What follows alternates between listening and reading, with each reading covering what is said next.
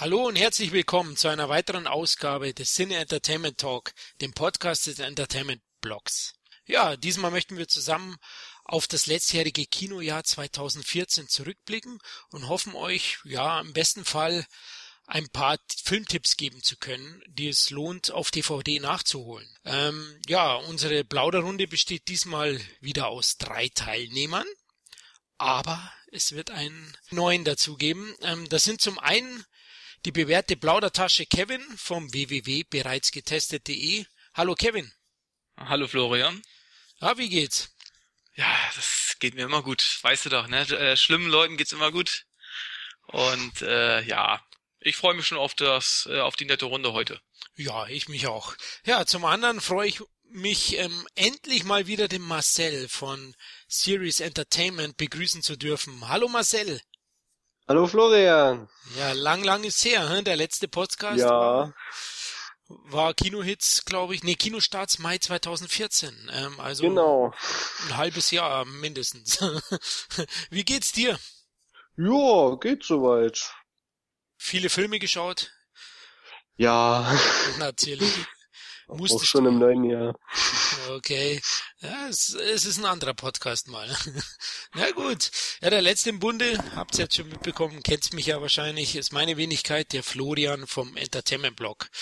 Ja, wir haben uns gedacht, am besten lassen wir das letzte Kinojahr einfach mal Revue passieren, indem wir die einzelnen Genre und Filmtrends gemeinsam durchgehen werden. Also bin dann gespannt, weil es doch ziemlich ja, umfangreich ist, äh, wie lange heute der Podcast dauert bei dermaßen vielen Meinungen und Filmen. Aber vorsichtshalber haben wir gleich uns gedacht, wir werden den jetzt mal auf zwei Teile im Vorfeld schon mal teilen. Das heißt, ihr bekommt heute den ersten Teil serviert und wir werden dann äh, zu einem späteren Zeitpunkt Teil zwei aufnehmen und den bekommt ihr dann nachgereicht. Ja, dann lasst uns doch mal loslegen, oder? Zum Anfang können wir schon mal allgemein kurz unsere Gesamteinschätzung zum letztjährigen Kinojahr äh, abgeben. Ja, Kevin, wie fandst du das letzte Kinojahr mal so grob gesehen? Durchschnittskinojahr. Äh, hat mir jetzt hat mir, gab es kaum Filme, die mich jetzt aus den Socken gehauen äh, hatten. Da gab es so einzelne Filme wie Guardians of the Galaxy, fand ich sehr amüsant. Oder äh, Philomena zum Beispiel fand ich toll. Äh, Es war ein schönes Drama. Gab es eben halt einzelne Filme, die mich schon unterhalten haben, gut unterhalten haben, aber es gab für mich jetzt keine Knallerfilme. Ja? Also Guardians jetzt mal ausgenommen, ne? der war wirklich gut, aber so richtig einen geilen Film, wo ich sage, wow, der hat mich jetzt umgehauen, äh, der, den gab's für mich nicht. Also nicht mal nicht mal Raid 2, äh, den ich eigentlich auch ganz gut fand, aber selbst der hat mich noch nicht mal umgehauen. Also Durchschnittskino, ja. Okay, du Marcel, wie fandst du's? Ja, also ich würde eigentlich sagen, fast genauso wie Kevin, wo es bei mir war, neben den Guardians natürlich noch The Wolf of Wall Street, das neue Werk von Martin Scorsese. Der hat mich wirklich umgehauen. Ah, da habe ich einfach nur gefeiert bei dem Film, den fand ich super. Aber sonst war es eher durchwachsen. Es gab zwar viele Most Wanted, also viele Filme, auf die ich mich gefreut habe, die dann aber leider die Erwartungen nicht erfüllen konnten. Okay. Ja, sehe ich auch so. Also bei mir war es es ist ähnlich eigentlich, also ich sage jetzt mal, ich bin immer so freundlich, wie sagt man, ein solides Ja. ähm, aber ich finde, man, man, wenn man, wenn wir jetzt, deswegen wollte ich das auch oder wir zusammen, dass wir die Genre einzeln betrachten, man wird sehen, in ein paar Genres gab es sogar ein paar Perlen oder sage ich mal, war ein stärkeres Jahr und ein paar äh, Genre hatten Totalausfälle. Also kommen wir noch dazu, zum Beispiel nenne ich jetzt mal das Horror-Genre, wenn ein Horrorfan wird im Kino nicht viel erlebt haben, äh, 2014. Auch die Komödien fand ich, da kommen wir auch noch dazu, äh, eher schwach in dem ganzen Jahr. Und dann gab es vielleicht äh, das Drama-Genre, mit dem wir auch bald starten werden. Es wird einer der ersten sein, die wir betrachten. Da gab es dann doch eben Philomena, wo der Kevin gesagt hat, und auch noch den einen oder anderen Film wie Boyhood, der doch sehr sehr, sehr gut war. Aber insgesamt ja höchstens solide, ja. Es gab für mich gar nicht so viel Most Wanted. Einer der Most Wanted war Guardians, ähm, ja, war Planet Affen, ähm, war Hobbit, aber da kommen wir ja noch dazu. Ähm, die haben auch nicht alle überzeugt. Das stimmt. Aber das Jahr 2015 ist schon krasser an Most Wanted. Also da gibt's bei mir schlappe äh, mindestens zehn, glaube ich, die ich sehen muss im Kino. Auf aber, jeden Fall Mad Max. Ja, natürlich. Gerade den wollte ich wieder erwähnen, hast du vorweggenommen. Mad Max, Star Wars, äh, das sind sicher Filme, die jeder von uns anschauen wird und und auch heiß drauf ist. Aber auch selbst ein Terminator interessiert mich. Mein Most Wanted ist jetzt übertrieben, aber ich werde ihn, ich werde ihn auf jeden Fall anschauen. Und äh, ich freue mich auch natürlich auf Avengers 2. Aber ah, Jetzt habe ich schon wieder, jetzt sind wir schon wieder abgeschwiffen ins neue Jahr. Gehen wir 2014 an, oder? Weil es ja eh so ausgiebig ist, unser Rückblick. Ja, es gab 2014 einige Trends, würde ich mal sagen, wie schon in den Vorjahren. Ähm, kann man eigentlich sagen, vorab, es gab natürlich den Trend zu Comic- und Jugendbuchverfilmungen. Die gab es auch ja. 2014. Dann finde ich, sind die stumpfen Zerstörungsorgien wieder ziemlich gut äh, angekommen beim Publikum, also Godzilla und Transformers 4 zum Beispiel. Und ja, ich, wie ich vorhin erwähnt habe, fand ich, dass das Dramakino in dem Jahr hm, wirklich mal mehr gute Werke hatte als in den Jahren zuvor, aber gleich sind wir auch unterschiedlicher Meinung. Werden wir gleich sehen. Fangen wir an. Jugendbuchverfilmungen, unser erstes Genre oder unser erster Trend, den wir besprechen wollen.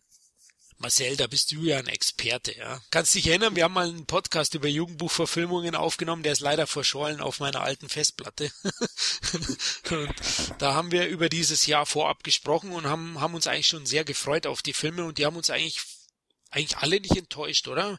Wie fandst du Panem zum Beispiel, Panem 3?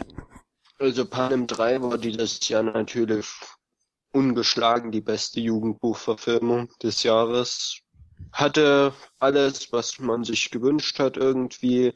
Es hätte bloß mehr nach dem Buch gehen können, aber ansonsten war Panem 3 der beste.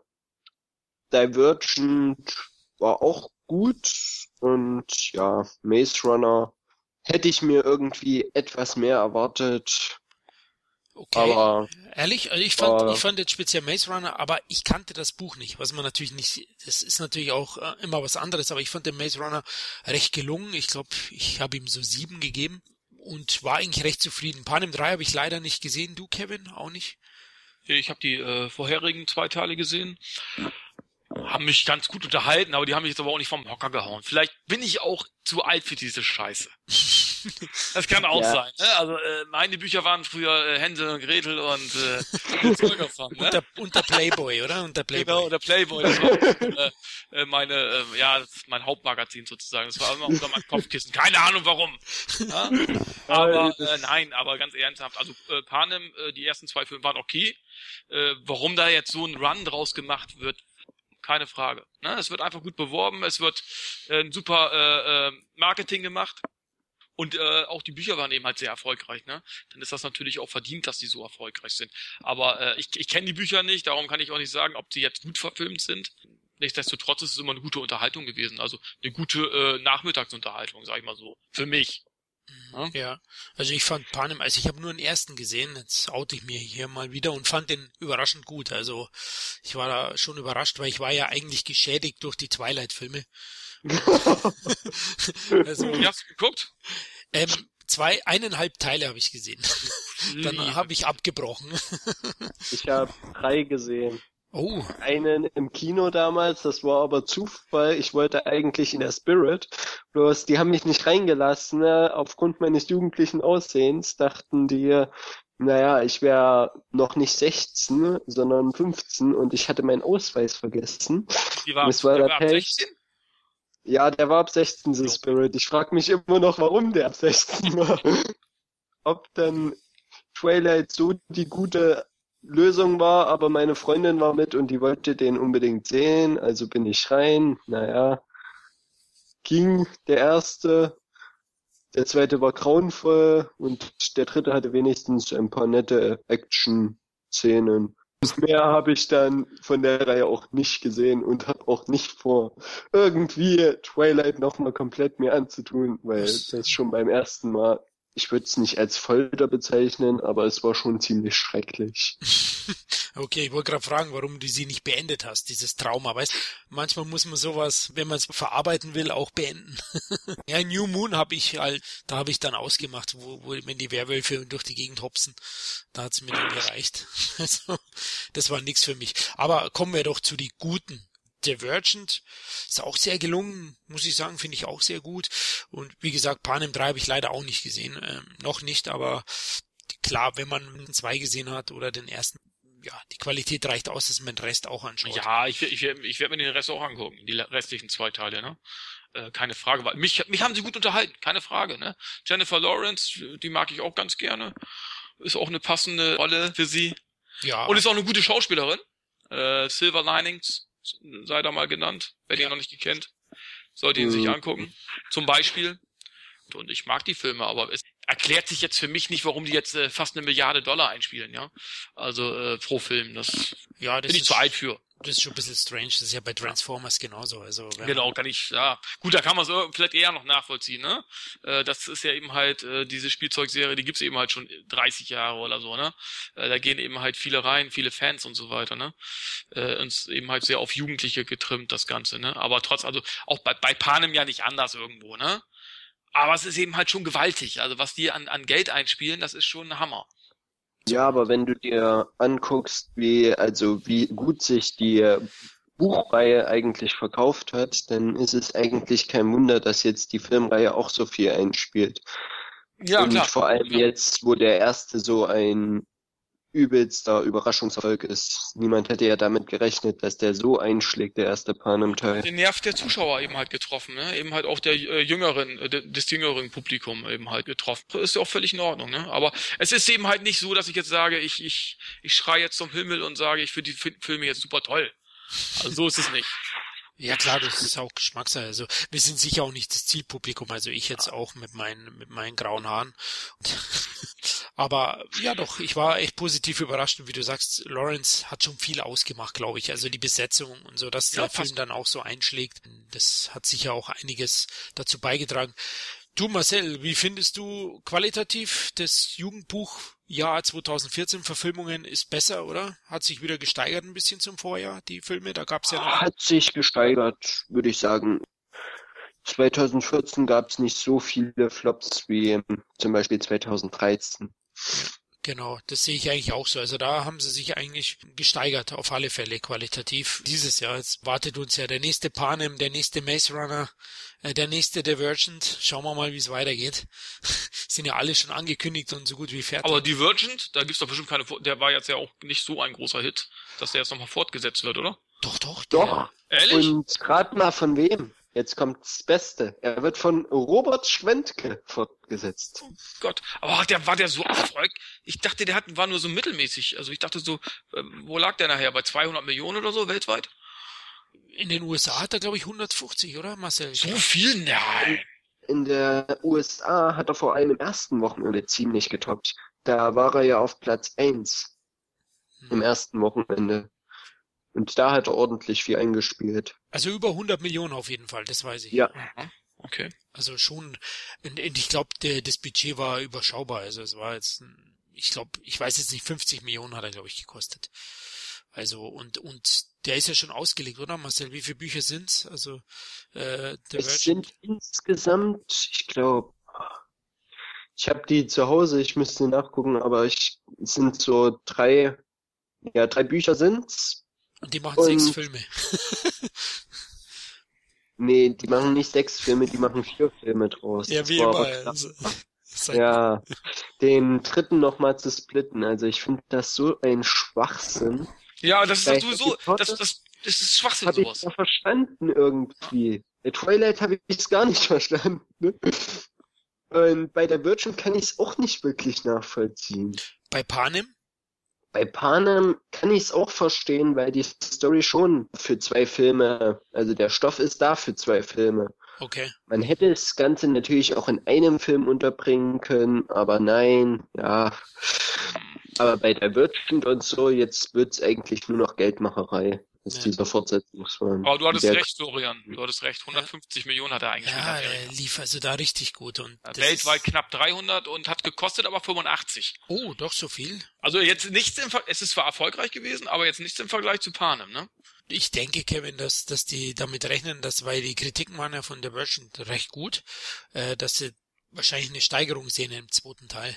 Ich War der dann wirklich guck guckbar oder, oder muss Ja, ich die Ja, müssen vielleicht nicht, aber er ist für eine Comicbuchverfilmung, äh, Comicbuch, hallo Leute, Jugendbuchverfilmung, ähm, wirklich, wirklich gelungen. Oder Marcel? ja, also mir hat er auch ganz gut gefallen.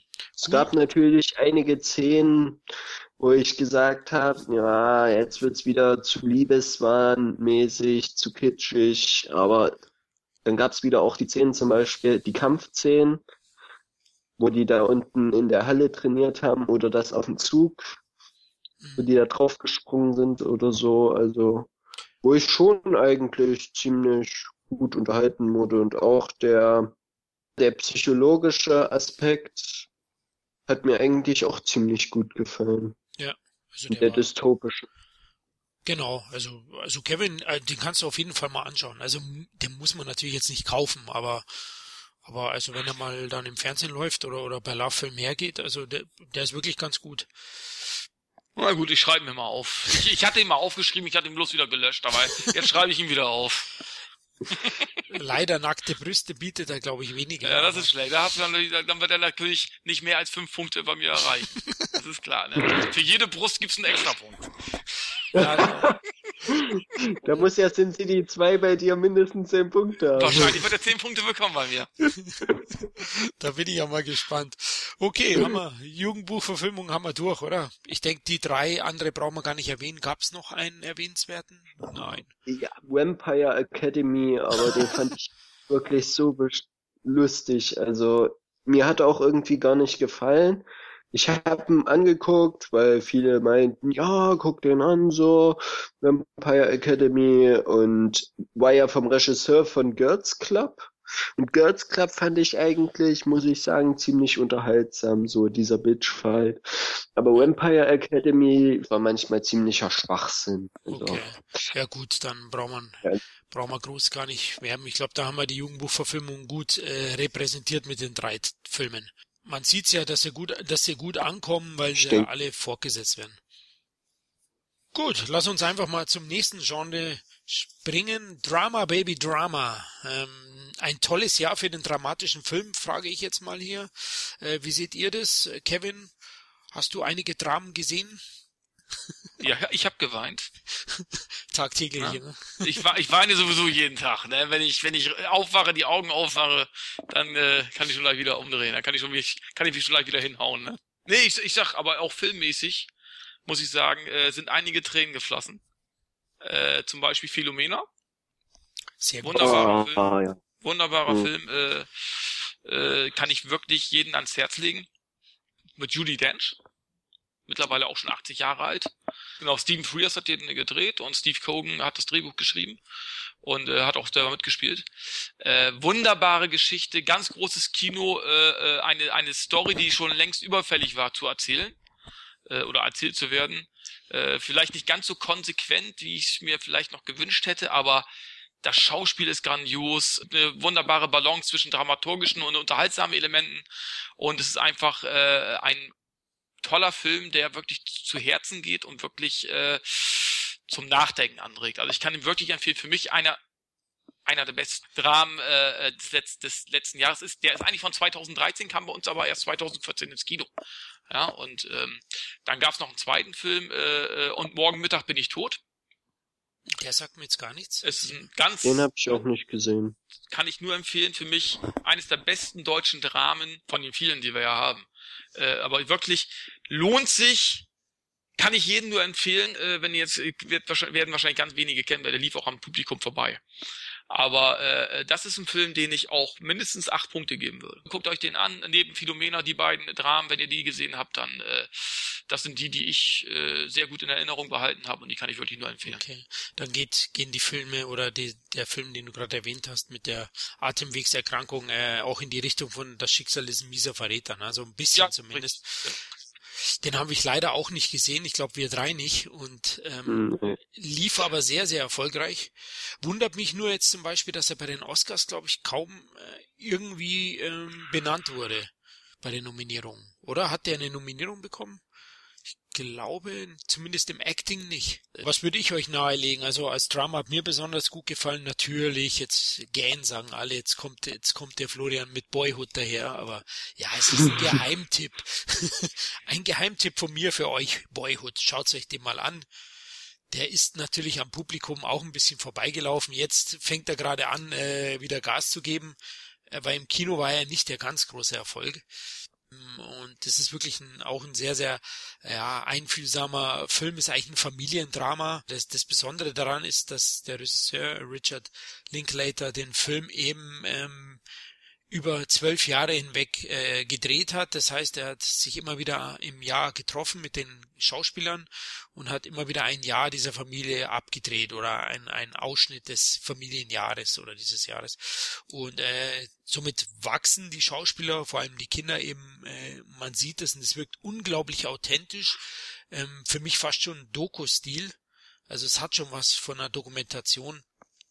Und äh, der erzählt halt wirklich eine einfühlsame und zugleich auch besitzt auch eine große Leichtigkeit, finde ich, Familiengeschichte oder eine Ode oder eine Hymne aufs Leben. Und das macht er wirklich sehr, sehr gut.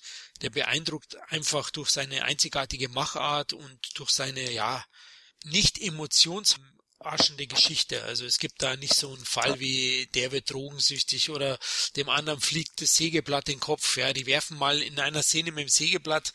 Da habe ich mir schon gedacht, hoffentlich passiert jetzt nichts, weil in so einem amerikanischen Film passiert doch dann da immer ein Unfall. Äh, da erinnere ich mich an Phantomkommando. Kommt dann so eine Szene oder? Nein, Phantomkommando ist ja leider nie für einen Oscar nominiert worden. Ach so, alles klar. er hätte das absolut. also der Bennett hätte es verdient gehabt als bester Nebendarsteller. Darsteller, ja. Also der Bösewicht, der, der wäre perfekt Also gewesen. wo er sich krümmt und Dampf äh, ablässt, also das war schon Oscar-würdig, finde ich. Ja, das Also so sieht's bei mir auch aus, wenn ich auf Klo gehe. ja, der, nee, also sowas, sowas sieht man da leider nicht. Oder zum Glück. Nee, bleiben wir ernst nochmal kurz zum Film. Also, der Film ist absolut sehenswert und ist auch verdient Oscar nominiert für mich so die einzige Schwäche ist, dass der Film durch sein gemächliches Tempo auch so, so einige Längen hat. Ja, also, so, ich sag mal, das ist kein Film, den schaust du dir drei, vier Mal hintereinander an, sondern. Wie lange geht er denn ungefähr? Ja, knapp, also 165 Minuten, das heißt zwei Stunden 45. Also schon beachtlich. Und das sorgt schon mal zu einer ein oder anderen Länge, weil es sehr unaufgeregt dazugeht, was auch schön ist, dass man das auch wirklich sieht. Das ist auch dieses authentische, aber eben über die lange Laufzeit. Also man sollte nicht müde sein, wenn man ihn anschaut. auch ja, man so kann nur müde bei werden, oder wie? nein, das nicht. ja, du bist wieder boshaft. Ähm, nein, das natürlich nicht, aber ja, es hat halt eben drei Stunden. Ich, ich bin ja generell kein Fan von Filmen. Aber drei die, Stunden ist doch ganz schön lang, ne? Die so lang gehen. Ja, 2,45. Aber also die Viertelstunde habe ich jetzt hinzugedichtet. Ähm, da bin ich wieder aufgewacht, nee, Schmarrn. Kevin, hast du den gesehen? Nee, oder? Boyhood hast du noch nicht Nein, gesehen? leider nicht. Steht aber noch auf meiner Must-See-Liste. Genau, also nimm dir auf jeden Fall Zeit für den Film. Das, ja, drei Stunden. Ich habe ihn gesehen. Du hast ihn gesehen, Marcel. Wie fandst du ihn? Ah, ich fand ihn super. Der ist auch mit drinne in meiner Top 10 2014 Liste. Ja, das ist ja bei mir auch, äh, ja. Gleich hinter Nymphomaniac. Also Boyhood war super. Das Problem war bloß eben, dass sich das gegen Ende richtig in die Länge gezogen hat. Also manchmal hat man sich dann schon vorgestellt, ja, wie setzt der jetzt bitte schön den Schluss und wann setzt er den Schluss? Weil es hat nie aufgehört. Es war eigentlich wie das Leben. Es hört nie auf. Aber ich finde den Schluss mit der mit den der fand ich dann richtig genial. Auch genau, mit dem Untergang und das alles, das haben sie richtig, richtig gut gemacht. Der ganze Film, ein absolutes Meisterwerk.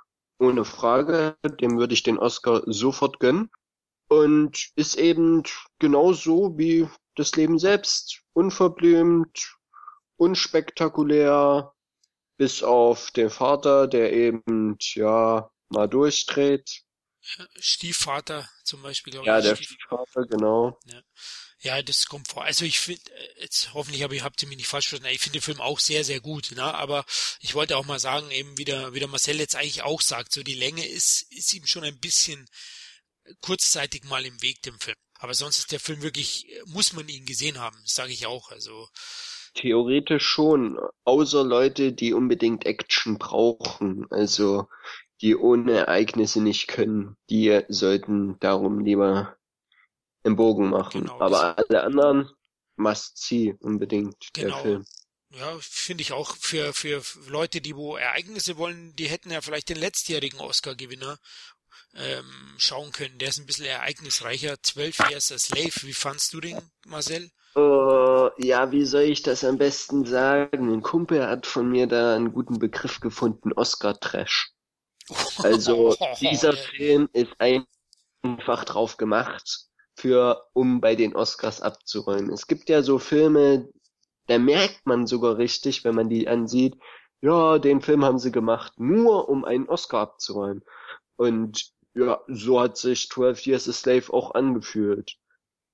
Also klar war diese Geschichte emotional und herzzerreißend und alles, aber wirklich umgehauen hat mich das nicht und das ist jetzt auch kein Film, den ich mir nochmal ansehen würde oder wo ich sage, der hätte den Oscar verdient gehabt. Also ich persönlich hätte ihn lieber Dallas Buyers Club gegeben, weil erstens Matthew McConaughey großartig war in dieser Rolle und von mir hätte er dafür noch einen Oscar gekriegt, am besten. Also der hat sich unglaublich gesteigert als Schauspieler, das hätte ich nie gedacht. Erst der ist Bayers Club, dann True Detective, dann Interstellar, also was für ein Mann. Wahnsinn. Dieser Kerl. Was ja, das hätte ich nie gedacht. Der hatte ja mal ich wusste, dass er gut ist, aber der hat ja mal eine Zeit lang fast nur Romcoms gespielt. Ja. Da fand ich ihn recht mittelmäßig und ja, ich mag ihn sonst als Schauspieler, aber irgendwie war mir das dann etwas zu viel. Also Dallas Buyers Club, weil du gerade erwähnst, den, den, wie fandst du den auch? Also top. Den, den fand ich großartig. Jennifer Garner war jetzt so eher der Schwachpunkt des Films, fand ich. Aber ansonsten auch Jared Leto großartig und die ganze Geschichte über hier AIDS, das war AIDS-Drama, ja, kann man letztlich sagen. Ja. Das, ja. ja. Ja. fand ich auch sehr gut. Äh, Kevin, hast du die beiden gesehen? 12 Years a Slave, Dallas Buyers Club? Nee. Nee, oh, na, also aber... äh, 12 Years a Slave hat mich jetzt nicht gereizt. Ganz oh. ehrlich nicht. Also, wie, wie der Marcel schon sagte, das sind so wirklich so getrimmt auf Oscar. Und das brauche ich irgendwie nicht. Weiß ich nicht. Okay. Ja, ist ja legitim. Ich meine, jeder hat sein hat seine Vorlieben. Also äh, Dallas Buyers Clubs habe ich zum Beispiel auch noch nicht gesehen. Also, ich auch noch nicht, ne? aber lohnt sich mit Sicherheit. Äh, 12 Years a Slave habe ich gesehen, fand ihn, klingt vielleicht langweilig, aber es ist sehr ähnlich Marcells Meinung. Ich fand ihn auch gut, ja. Ich fand ihn wirklich gut, aber ich fand ihn auch nicht so herausragend, ähm, dass er jetzt den Oscar hätte gewinnen können. Ich hätte ihm ja The Wolf of Wall Street gegeben. Ja, der natürlich. Inklusive DiCaprio hätte ich ihn ihm gegeben und nicht Matthew McConaughey, auch wenn der ihn auch verdient hat, aber ich bin so ein kleiner DiCaprio-Fan mittlerweile und der macht ja schon eine traurige Figur mittlerweile bei den äh, American, bei den Academies, weil er ihn leider nie kriegt. Irgendwann ja. wird er ihn für eine absolute Schrottrolle kriegen geschenkt oder oder wie wie heißt dieser dieser dieser Lebenszeit Oscar gibt's ja auch noch Vielleicht kriegt er den ja. aber irgendwann. Für sein Lebenswerk, ne? Ja, für sein Lebenswerk. ja. Nee, also. Ja. Fandet ihr auch, dass das Drama, das Kinojahr, also aus dem, vom, für einen dramatischen Film eigentlich also, gut war? Doch, doch, doch. Da waren schon ein paar gute doch, Filme dabei. Doch, da waren super Filme dabei. Welchen du vergessen hast, ist allerdings Nymphomaniac. Das ist zwar mehr ein hartes Drama, aber okay. es ist auch eigentlich ein Drama, wenn man es so sieht. Ja, gut. Also bei dem Film, da war ich ja anfangs so, etwas zwiegespaltene, aber mein Kumpel, also mein bester Kumpel, mhm. ist ja auch Filmkritiker, der Timo, der meinte, ja, Marcel, den musst du sehen, das ist ein Lars von Trier. Dann dachte ich so, ja, gehst du mit rein, den wirst du nicht so toll finden. Und ja, was soll ich sagen? Er war erstens skandalös. Okay, das wollte ich gerade sagen. Äh, das ist ja eigentlich der Skandalfilm des Jahres, ne? Ja, total unerwartet, richtig, richtig gut.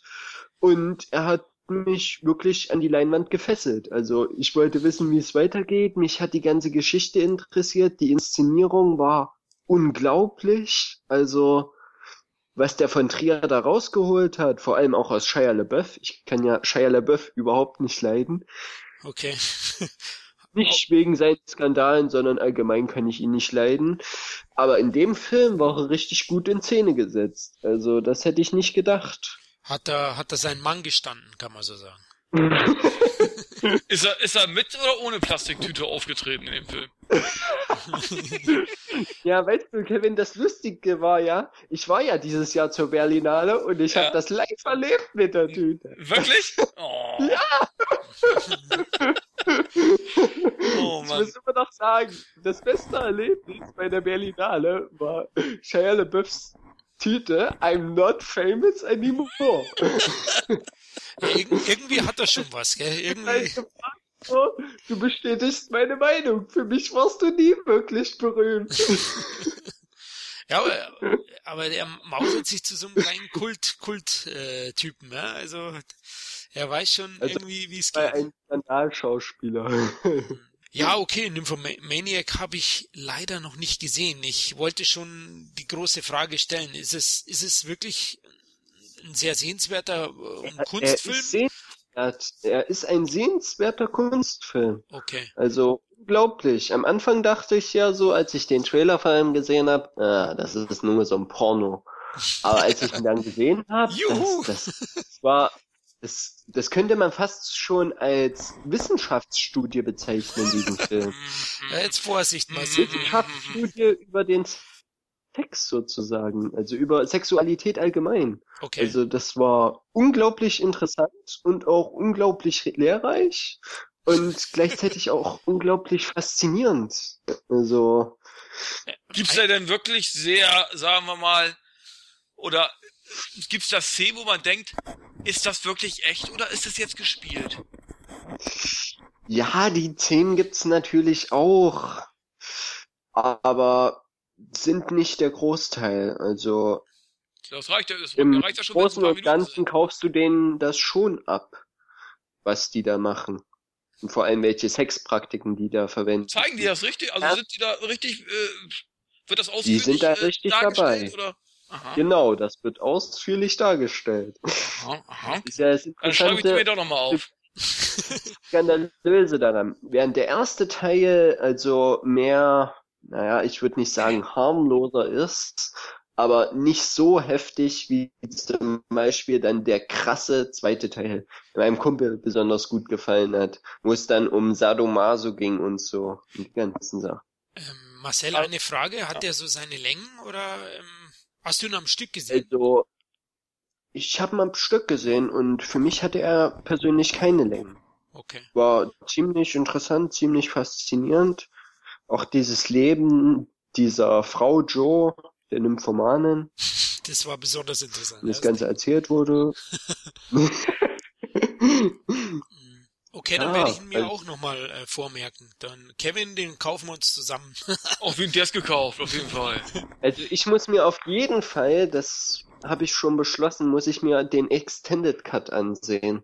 Also es ist ja die normale Kinofassung rausgekommen und noch ein Director's Cut von Lars von Trier. Ah. Und den muss ich mir auf jeden Fall ansehen. Der soll noch länger sein und noch skandalöser sein. Und sagen, ja, irgendwie muss ich sagen, so anfangs dachte ich so, ja, nee, Nymphomaniac, das wird der übelste Flop. Jetzt meine ich so, ja, Nymphomaniac, ich will noch mehr Nymphomaniac, bitteschön.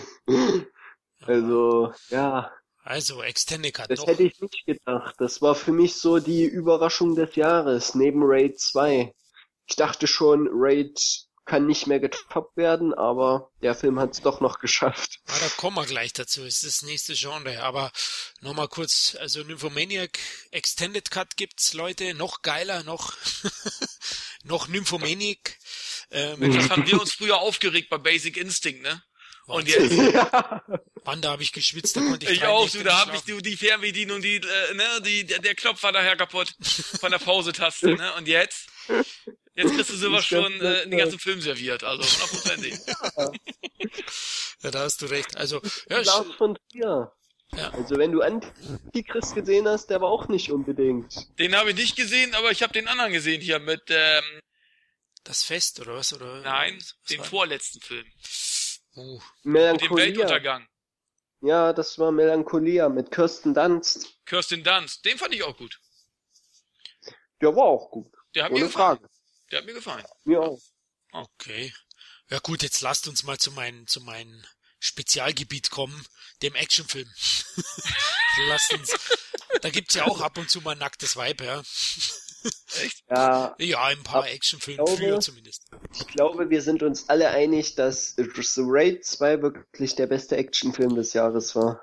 Ah, ich habe noch einen fast besser, aber aber auf jeden Fall ist er der einer der drei besten. Ähm, Leute, wir werden jetzt kurz mal die Actionfilme abseits der Blockbuster und der Comicverfilmungen besprechen. Also die besprechen wir dann nochmal extra.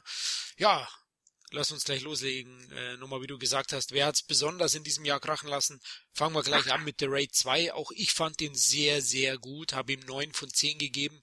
War völlig überrascht, dass, dass er eigentlich Neues bietet, ja, dass es kein Abklatsch ist, sondern einfach ähm, eine andere Geschichte erzählt, ähm, diesen straffen, kurzen Actionfilm des ersten Teils, der auch sehr gut war, oder auch top.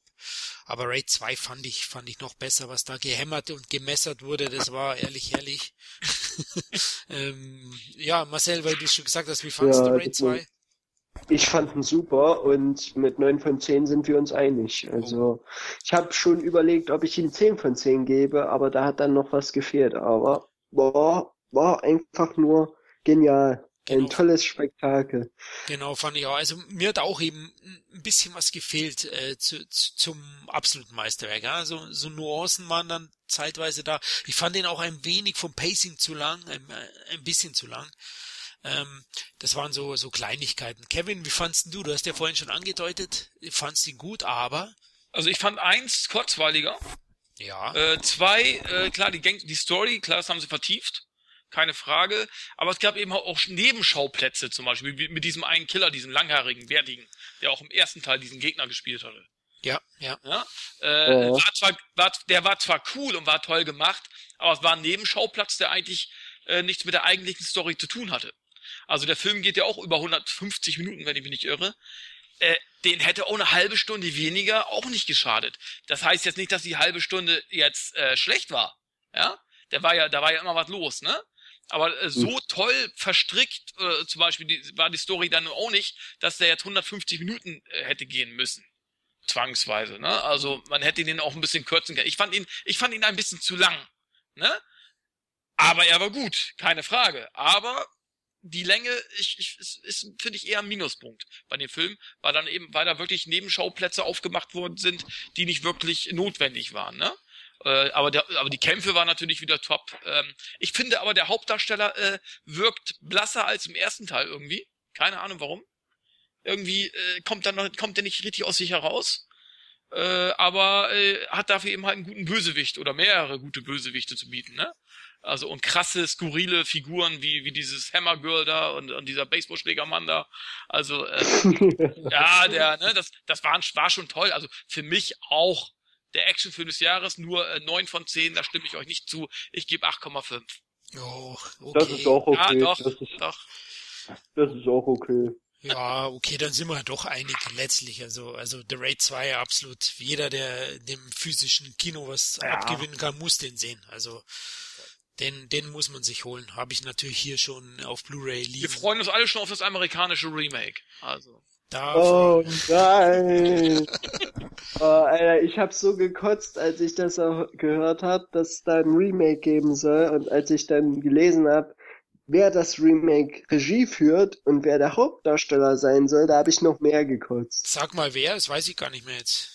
Oh, ich weiß es nicht mehr aus dem Kopf. Ja, auch hast du auch, ich habe es auch ignoriert oder wie sagt man, äh, äh, verdrängt. Bestimmt Melissa McCarthy. Genau. Die spielt auch bei Ghostbusters, also dann kann sie auch The Raid spielen.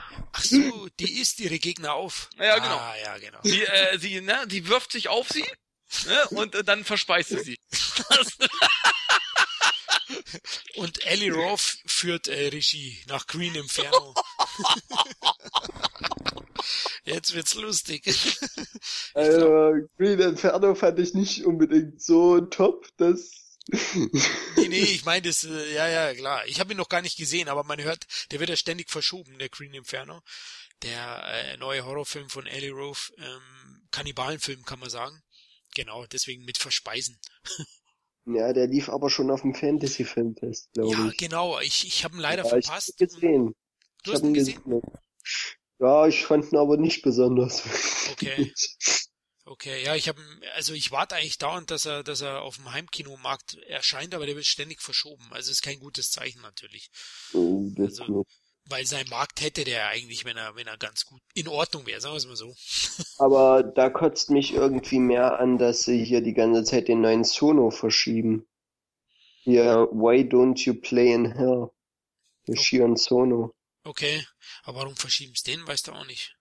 Rechte. Weiß ich nicht. Okay. Ja, ja, das ist manchmal ärgerlich, ja. Heutzutage eigentlich, aber ich glaube, Green Inferno ist weltweit zum Beispiel noch gar nicht irgendwo erschienen. Also zumindest auf Video. Lass uns weiterspringen, äh, kurz mal ein paar Filme durchsprechen, wo wir wahrscheinlich streiten werden. Ich fand Keanu Reeves in 47 Ronin ganz gut. Bitte Antwort. ich nicht. Da werden wir uns auf jeden Fall streiten. Ich fand 47 Ronin fand ich einfach nur scheiße. Weil erstens kenne ich die Originalsage und da hat dieser Fantasy-Kitsch-Trash hat da überhaupt nicht gepasst. Okay, ich fand die Hexe also, auch nicht so gut, aber, aber nicht aber, nur die Hexe, allgemein das ganze Fantasy-Gedünst hatte da für mich nichts verloren, ehrlich gesagt. Noch dazu war das nur CGI-Kritze, also. Ich fand den fernöstlichen Cast eigentlich ganz gut. Ich bin ja Lost-Fan und da mag ich den Kollegen. Ähm, Namen ist mir jetzt leider empfallen, aber der spielt ja auch bei Last Samurai, den Samurai. ähm, den fand ich ganz gut.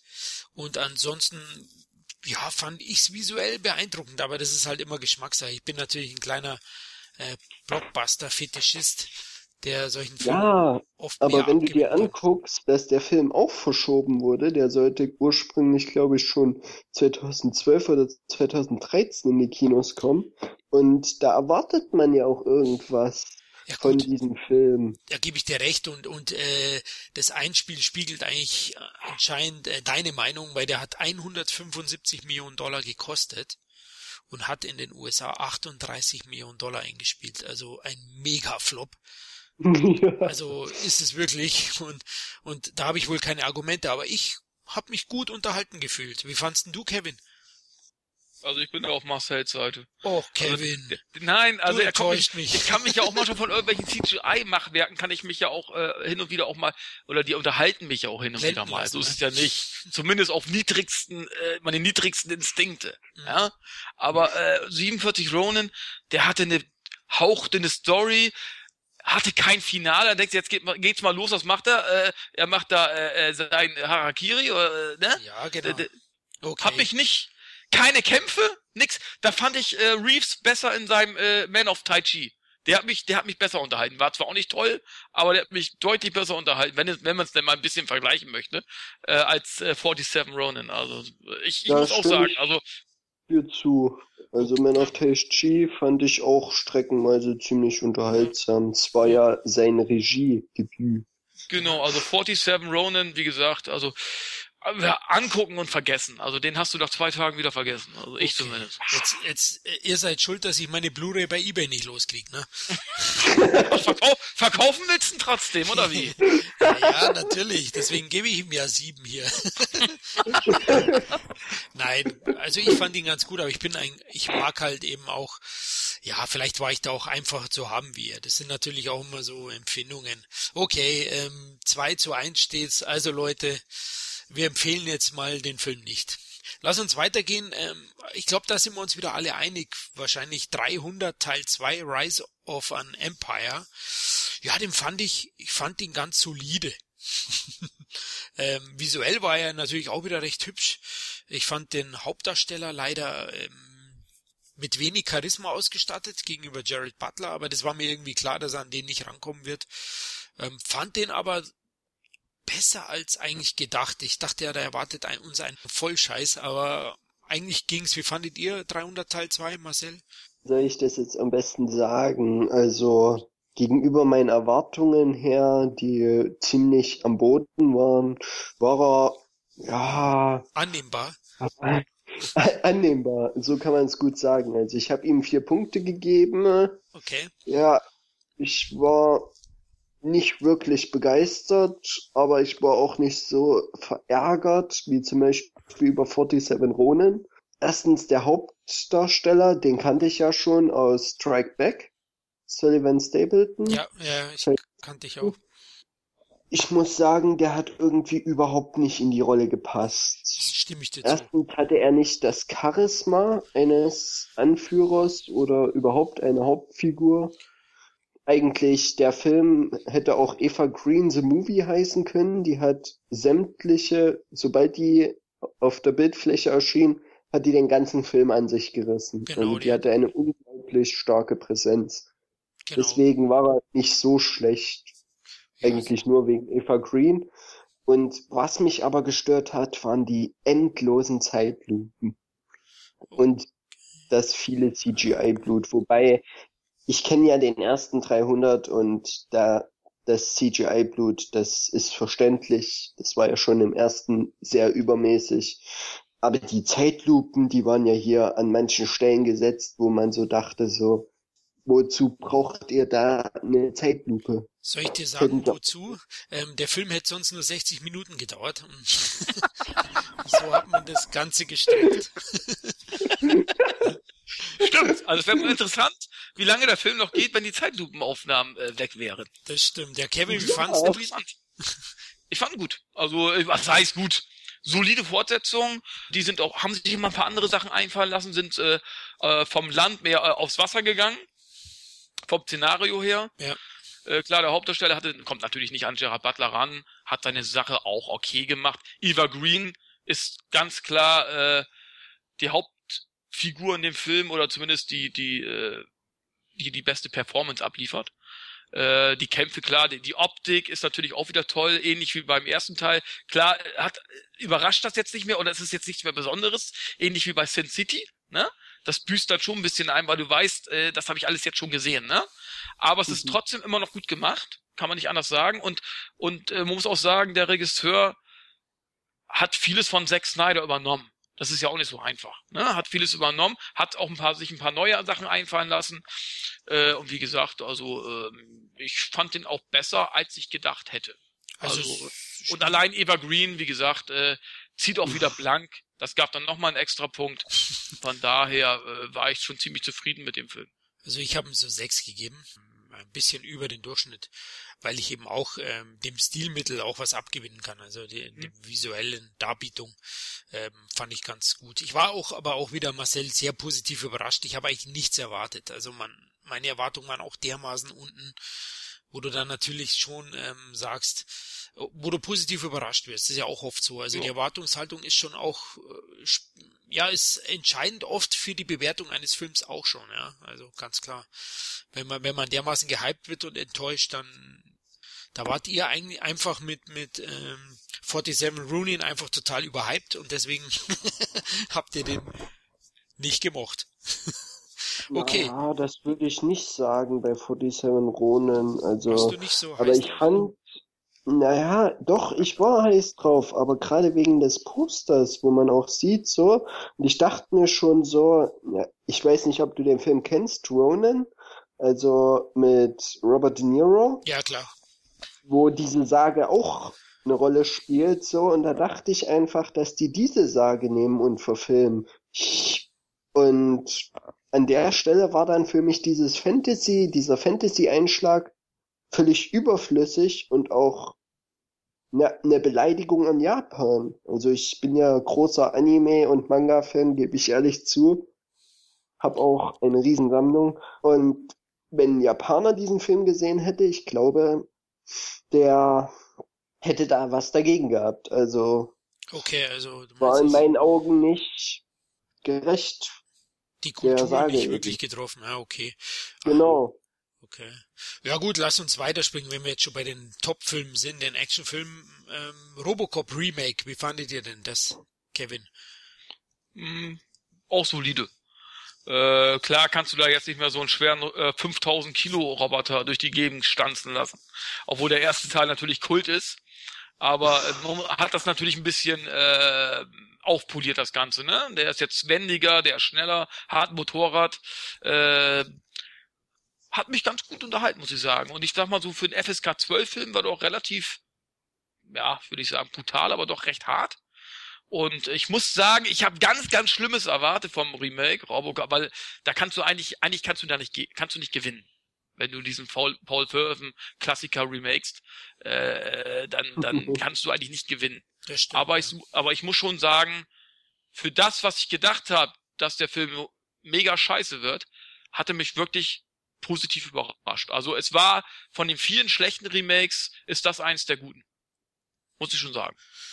Ja, ich fand's, ich fand ja. auch solide. Also ich fand auch, er hat ein paar gute neue Ideen gehabt, aber ja, ähm, ja verschenkt natürlich hier äh, äh, Samuel L. Jackson zum Beispiel. Das war natürlich, das war Quatsch da fehlte mir so ein bisschen Tiefe, da fehlte mir ein bisschen äh, Sozialkritik, wie es ja eben halt das Original eben hat. Ne? Äh, da ist zwar auch Sozialkritik drinne, aber sehr in Maßen und ich muss sagen, die Rolle als Radioreporter oder Fernseh Fernsehmoderator da von Samuel L. Jackson war unnötig. Auch auch ähm, den ich den ich über alles vergöttere, Michael Keaton, äh, auch die Rolle war nicht toll wirklich nicht toll. Da fehlte auch noch nee, echt, echte, echte Schweinehund fehlte da irgendwie, so ein echter, echter Bösewicht, ne? Finde ich äh, auch. Also die Schurken ja. waren sehr, sehr schwach in dem. In genau, dem aber ansonsten ja. von der Aufmachung her hatte das dieses futuristische äh, haben sie gut gemacht. Aber ich muss dazu sagen, ich habe ihn auch gesehen und fand, ja, wie ihr gerade sagt, solide. Fünf Punkte hast du gegeben? Was ich sagen muss, dieser Samuel L. Jackson, ich fand den einfach nur witzig, als er so die ganze Zeit da gebrüllt hat, so. Konnte ich nicht mehr lachen. Ja, okay. 5,5 habe ich gegeben. Ah, ja, also da habe ich richtig die ganze Zeit eigentlich nur im Kino gesessen und gefeiert, als ich ihn reden gehört habe und so. Und Michael Keaton, ja, ich fand ihn schauspielerisch schon gut, aber das Problem war irgendwie, ich fand seine Rolle, wie die geschrieben wurde, das fand ich wiederum nicht gut. Also ich, denke schon, dass Keaton daraus mehr gemacht hätte, wenn sie ihm eine bessere Rolle gegeben hätten. Ja, Und, die war, ja, war nicht gut. An der Stelle war es einfach verschenkt. Ja. Aber man kann den auf jeden Fall anschauen, sind wir alle drei der Meinung. Also wenn man Action jo. mag, genau. Gut, lass uns zum nächsten hüpfen, weil wir, wir sind ja hier wirklich äh, stark bestückt dieses Jahr. Äh, nee, haben noch einige Filme zu sprechen. Nonstop mit Liam Neeson. Wie fandet ihr den? Positiv überrascht. Also da habe ich auch ganz, ganz Schlimmes erwartet und wurde dann relativ gut unterhalten. Also ich fand schon Unknown Identity richtig gut und Nonstop hat mich eigentlich gut unterhalten bis auf das Ende, also die Auflösung. Das fand ich dann wieder ja, nicht so toll. Okay. Gerade diese beklemmende Angst in dem Flugzeug, wie das alles dargestellt wurde, wie er da fast durchgedreht ist, der Liam Neeson. Neeson ist sowieso für solche Rollen absolut top. Außer bei auch, Taken 3. ja, außer bei Taken 3. Also Taken 3 fand ich richtig schlecht. Ja, ich, Erstmal dazu gesagt. Ja, also das auch. war der schlechteste Teil der Reihe sind wir einer Meinung, aber das ist ja 2015, aber wollte ich nur mal erwähnen, weil, weil ich auch, also Nonstop sehe ich, sehe ich ähnlich, hat mir auch gut gefallen, also ist auf jeden Fall einer der, der besten Actionfilme des letzten Jahres, abseits der Blockbuster und ähm, Comic-Verfilmung, weil es gab ja nicht so viel tolle, also Raid 2 ist sicher stärker. Meinen Actionfilm des Jahres, den werden wir ja noch besprechen. Ähm, und ja, ich fand ihn eigentlich auch gut. Du, äh, Kevin, Liam Neeson, magst du ja?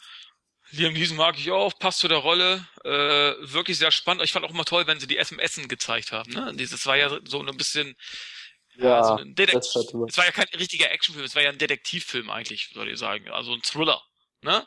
Ähm, ja. Fand ich so, und du musst ja auch erstmal schaffen, der Film spielt nur im Flugzeug. Da musst du erstmal gucken, äh, wie, wie kriege ich da 90 Minuten äh, zusammen.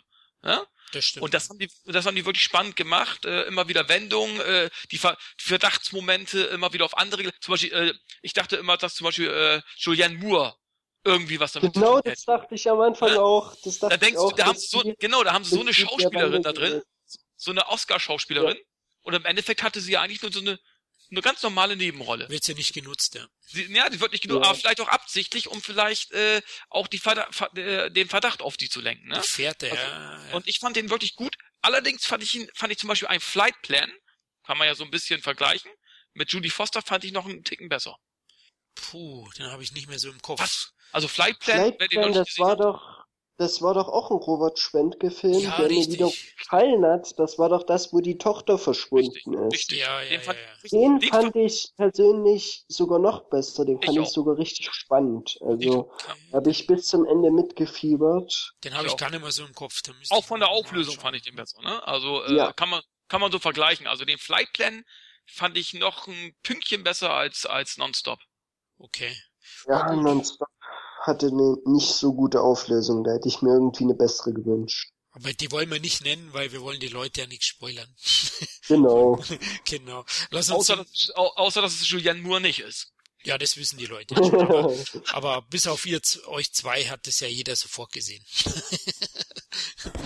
Ein Scherz. Ähm, lass uns zum nächsten springen. Ja, ähm, eigentlich das Action-Vehikel äh, des letzten Jahres, äh, Expendables 3.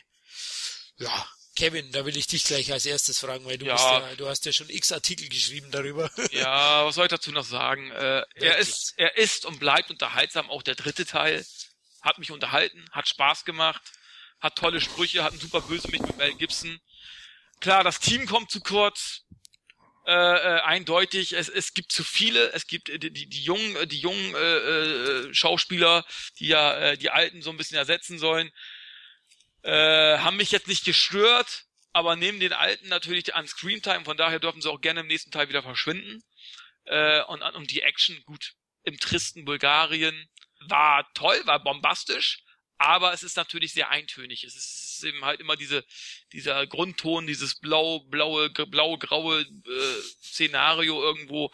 Ähm, man erwartet ein bisschen, also ich erwarte noch was Epa Epischeres von den Expendables. Wenn du so einen Auflauf an Actionstars hast, ja, Ja. da erwarte ich was Episches. In Zeitlupenaufnahmen ballern, ballernde äh, Action-Typen mit äh, freien Oberkörper, so, weißt du? Legende. Sowas erwarte ich. ja. ja, das können die immer noch. Sind ja immer noch gut trainiert, ne? Oh, ohne Hosen. Ohne Hosen, äh, mit, äh, mit Windeln, äh, wie, wie bei Stopp oder meine Mami schießt, ja? Scheißegal. Aber es muss eine Zeitlupe sein, ja?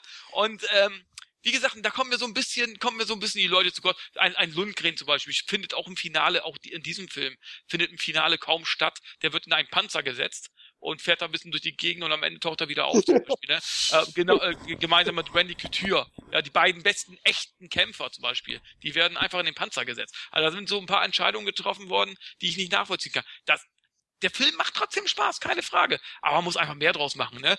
Natürlich, der beste Auftritt, und da wirst du mir zustimmen, Florian, war der äh, super Auftritt von Jet Li. Das war äh, Ja. Weltklasse. Ja, Ja, und darum hat der Film auch 70 Millionen Dollar in, in, äh, in äh, Ch- China gemacht und äh, da, deswegen ist der Film auch am, am Flop vorbeigeschrammt. Dank Jet Li, weil Jet Li, der trägt den Film. Das muss man auch ganz klar sagen. Genau, oder? muss, also in der Szene, glaube ich, hat ein echter nur seinen Geldkoffer abgeholt und die haben ihn dabei gefilmt. also, ja, das grenzt Ja, schon- aber das ist ja, der, der, der trägt den Film. Und ich finde auch, das ist eine Schweinerei, warum der auf dem Poster auch nicht ganz vorne, also vor Stallone auch steht. Kann ich nicht nachvollziehen, ganz ja, ehrlich. eigentlich schon. Also Jet Li, ich, ja, ich fand den an sich, er ist unterhaltsam, aber er ist auch ganz klar der schwächste Teil der Reihe aus meiner das Sicht. Ja. Und äh, gibst du mir hoffentlich recht. Ja, Und- ganz klar. Auch die Effekte sind natürlich richtig für einen, für einen 80 Millionen Dollar Film angeblich Lächerlich. äh, ist das einfach, äh, ist das einfach zu wenig. Stimmt, also da, da wird, glaube ich, auch äh, ein bisschen gemogelt mit den Budgets. Also Ja. ich kann mir auch nicht vorstellen, dass der 80 Millionen gekostet hat. In Bulgarien haben sie ihn für 5 Millionen runtergedreht. Ja, also die Location hat nichts gekostet. Also diese, also ich glaube nicht, Ja. dass dieses alte Ding da was gekostet hat. Das, die haben das praktisch für die, äh, wie sagt man, äh, ja, vernichtet, da abgerissen das Haus. also ich weiß nicht. Also, Also wir haben noch Geld dafür bekommen, meinst du? das meinte ich, genau. Die haben, die haben da die alten Fabrikgebäude abgerissen für die. Also, ich bin Ja, ich- gespannt, was folgt. Wie fandst du Marcel? Ja, ich fand, ne, also der Anfang hat mir schon gut gefallen. Also er hat wenigstens unterhalten, aber die zweite Hälfte des Films, die war richtig, richtig mies. Also bis auf Jet Li, Jet Lis Auftritt fand ich einfach nur genial. Oh, Aber hoffen, hoffentlich verstehen die Leute unseren Spaß, weil manche werden. manche werden jetzt äh, nach Jet Li suchen im Film. Aber ihr werdet ihn nicht finden, es tut mir leid. Das stimmt, absolut. Also. Naja, finden werden sie schon, aber wann? Ja, ziemlich am Ende, ja. Im Abspann, den Namen lesen, ja.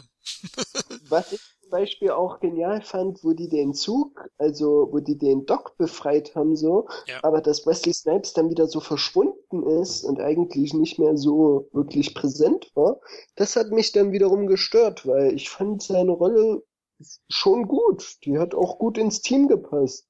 Finde ich auch. Aber also, auch, ja.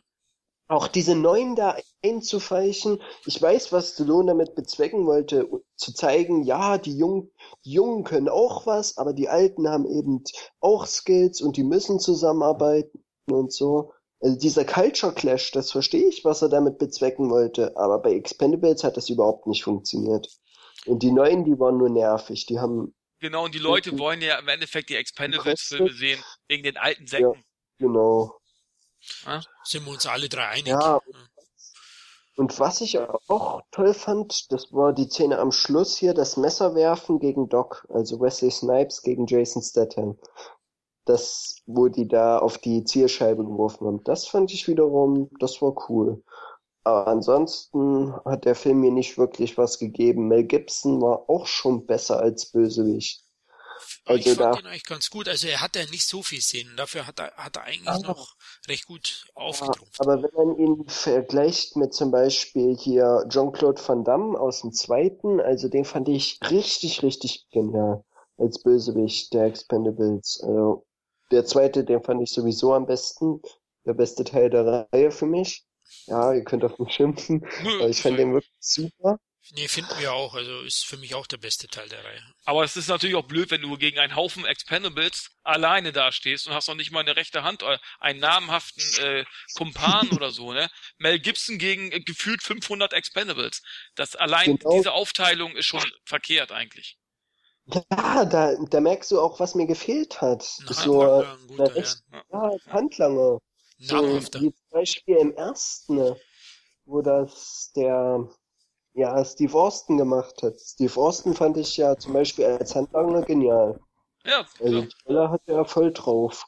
Ja, das Frage. Und das hat irgendwie hier gefehlt. Also, ja, Mel Gibson, der ist mir schon fast so vorgekommen wie so ein Bond-Bösewicht. also, ja, einer gegen ja. alle. Ich meine, das, das ist natürlich blöd. Du musst den Expendables natürlich auch irgendwie äh, etwas entgegensetzen. Und nicht nur Pappkameraden irgendwie, die du, die zum Abschluss freigegeben sind irgendwie. Ne? Und das äh, war in den ersten zwei Teilen war das vielleicht noch ein bisschen ausgeglichener, sage ich jetzt mal, so ein bisschen zumindest. Aber im dritten Teil war das ja gar nicht mehr vorhanden. Da hast, hattest du nur Mel Gibson gegen alle. ja, letztlich war es so, ja. Absolut. Also finde ich, das fand ich auch un unausgegoren halt. Und auch Banderas Rolle fand ich auch nicht so gut. Ja, ich fand es richtig, ja. Also ich sag immer, der Auftritt von Banderas war der nervigste seit Jar Jar Binks in Star Wars. Ich fand sogar Jar Jar Binks besser als Banderas. Den fand ich so nervig, diesen Typen. Den wollte ich wirklich die ganze Zeit im Film. So habe ich noch nie gesehen. Also äh, Banderas ist der Jar Jar Binks des, des Expendables Franchise. Also, Sozusagen. Ja. ja. Guter Vergleich dürfen wir gar nicht zu laut sagen, weil nicht, dass in Episode 8 dann der Banderas ein Jar Binks spielt. Oder? Aber George Lucas hat ja nichts mehr zu melden, hat er jetzt letztens gesagt. Na, Disney hört ihm nicht ja. zu. Ist vielleicht richtig so, was Disney da macht, aber weiß ich nicht. Äh, will ich jetzt gar nicht beurteilen. Wenn man sich anguckt, was er so in Episode 1 bis 3 verbrochen hat. ja, das wollte ich jetzt nicht. Ich wollte jetzt die Star Wars-Fans nicht äh, erzürnen. aber Ach, ich, ich bin auch ein Star Wars-Fan. Aber ja, die alte Trilogie ist und bleibt die beste. Das ist nun mal so. Klar, das ist ganz klar, ja. Ja, gebe ich dir auch recht. Ich bin auch ganz froh, dass es ihm, dass es äh, an Disney weitergegeben hat oder eben nicht mehr hier äh, der Mastermind ist, der wo alles steuert. Und da bin ich eigentlich froh.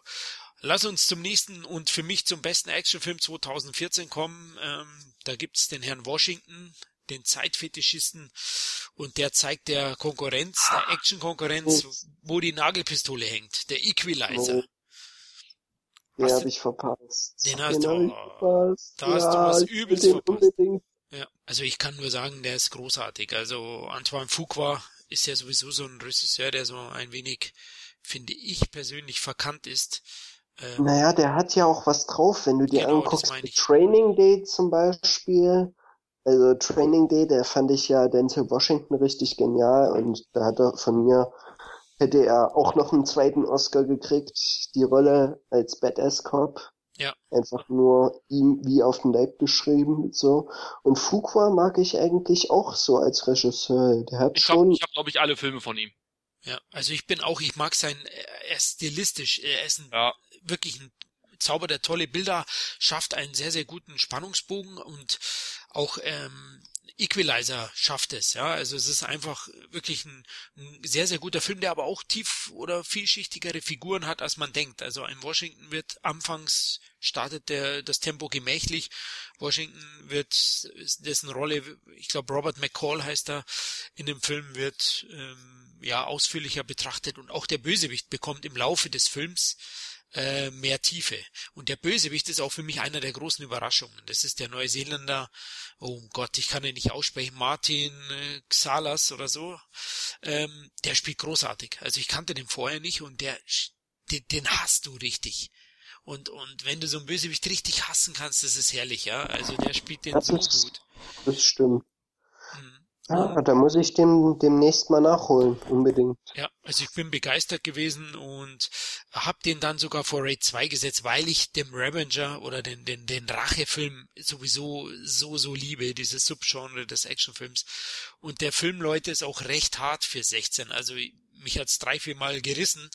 Wie der Film durch die FSK gekommen ist, kann ich nicht nachvollziehen. Also da werden schon Leute mit Stacheldraht aufgehängt, da werden äh, äh, da wird der eine mit, mit dem Korkenzieher ähm, durchs Kinn, in den Mund, in die Zunge durchgestochen, da wird einer eine Flasche oh. in Auge ausgehauen. Ähm, da wird einer mit einer Astsäge äh, der Kopf äh, durchbohrt. Also da geht's saftig ab. Also es ist ja fast so wie in John Wick. Äh, John Wick, der wird ja wahrscheinlich auch ab 16. Den fand ich ziemlich schwach, aber nicht also von Charakteren her, sondern eigentlich vom gesamten Drehbuch her, weil diese Rachegeschichte ist einfach nur Müll. Okay. Also jetzt mal ehrlich, so ein Typ, der als Killer ausgestiegen ist, ja, wird in seiner Wohnung angegriffen und der Hund wird erschossen, den er vorher von seiner toten Frau bekommen hat. Okay. Äh, also, den er vorher von einer Frau als Hinterbliebener bekommen hat. So. Mhm. Ja, bei John Wick. Und dann begibt er sich auf Rachefeldzug und murkst alle ab.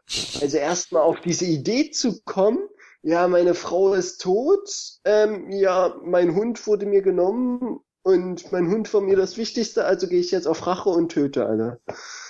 Also erstmal auf so eine Idee zu kommen, das geht in meinen Kopf nicht rein. Und dann noch Keanu Reeves zu haben, der wirklich null Mimik, null Gestik zeigt sondern wie so ein gestaltloser, gefühlskalter Hitman da durchläuft und alle abknallt. Also. Also jetzt hast du mich aber gespannt gemacht auf den Film. also das mit Mimiklos und Abknallen, das gibt bei mir schon wieder sechs Punkte, glaube ich. aber müssen wir mal sehen. Ja, was, was das Problem, was ich hatte beim Film, das eigentliche Problem war eigentlich das Ende. Ich habe mir irgendwie so gewünscht, dass das so ja, so Breaking Bad mäßig wird, so er verreckt irgendwie, so, ah nee, da machen die noch so ein Happy End draus, wo du dir so denkst, what the fuck? Der Typ hat alle umgebracht und jetzt kriegt er noch ein Happy End? Der Was soll der Scheiß? Ja, das ist halt amerikanische Märchenerzählung. Ja, aber auf ja. jeden Fall muss ich jetzt nochmal auf Equalizer kommen, weil John Wick kommt ja erst noch. Aber schön, dass du uns äh, schon mal vorgewarnt hast. ähm, Equalizer ist auf jeden Fall top. Also Leute, für mich der Actionfilm des Jahres. Washington ist ja sowieso auch immer großartig. Einer meiner absoluten Favorites als Schauspieler und in der Rolle ist er auch top. Und äh, war für mich der Film des oder der Actionfilm des Jahres. Kriegt von mir neun von zehn Punkte. Ähm, Kritik folgt in den nächsten Tagen. okay, ich glaube, dem Action-Genre haben wir jetzt ähm, eigentlich genug Tribut gezollt. haben wir eigentlich alle oder haben wir noch irgendeinen vergessen, der 2014 erwähnenswert gewesen wäre, neben Comic und Blockbuster? Nicht, oder? Mhm. Wir haben alles, alles durch. Dann lass uns mal, ja, lasst uns kurz, weil du vorhin schon erwähnt hast, wo wir gesagt haben, Gesamtfazit, Film des Jahres hin und her. Scorsese bleibt am Puls der Zeit.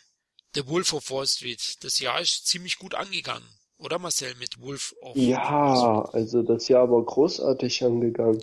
Ich hatte ja auch das Glück, und zwar damals in, in der Sneak, da bin ich mal ja, aus Dummdiedelei in die Sneak gegangen und konnte im OV sehen, also im Original. Und im Original, da hörst du ja richtig diese Fax, wofür der auch einen Weltrekord, glaube ich, aufgestellt hat. Der Film mit den meisten Fax. Okay. Irgendwie. Das hat vorher nur Dolly Buster gehabt. Eigentlich.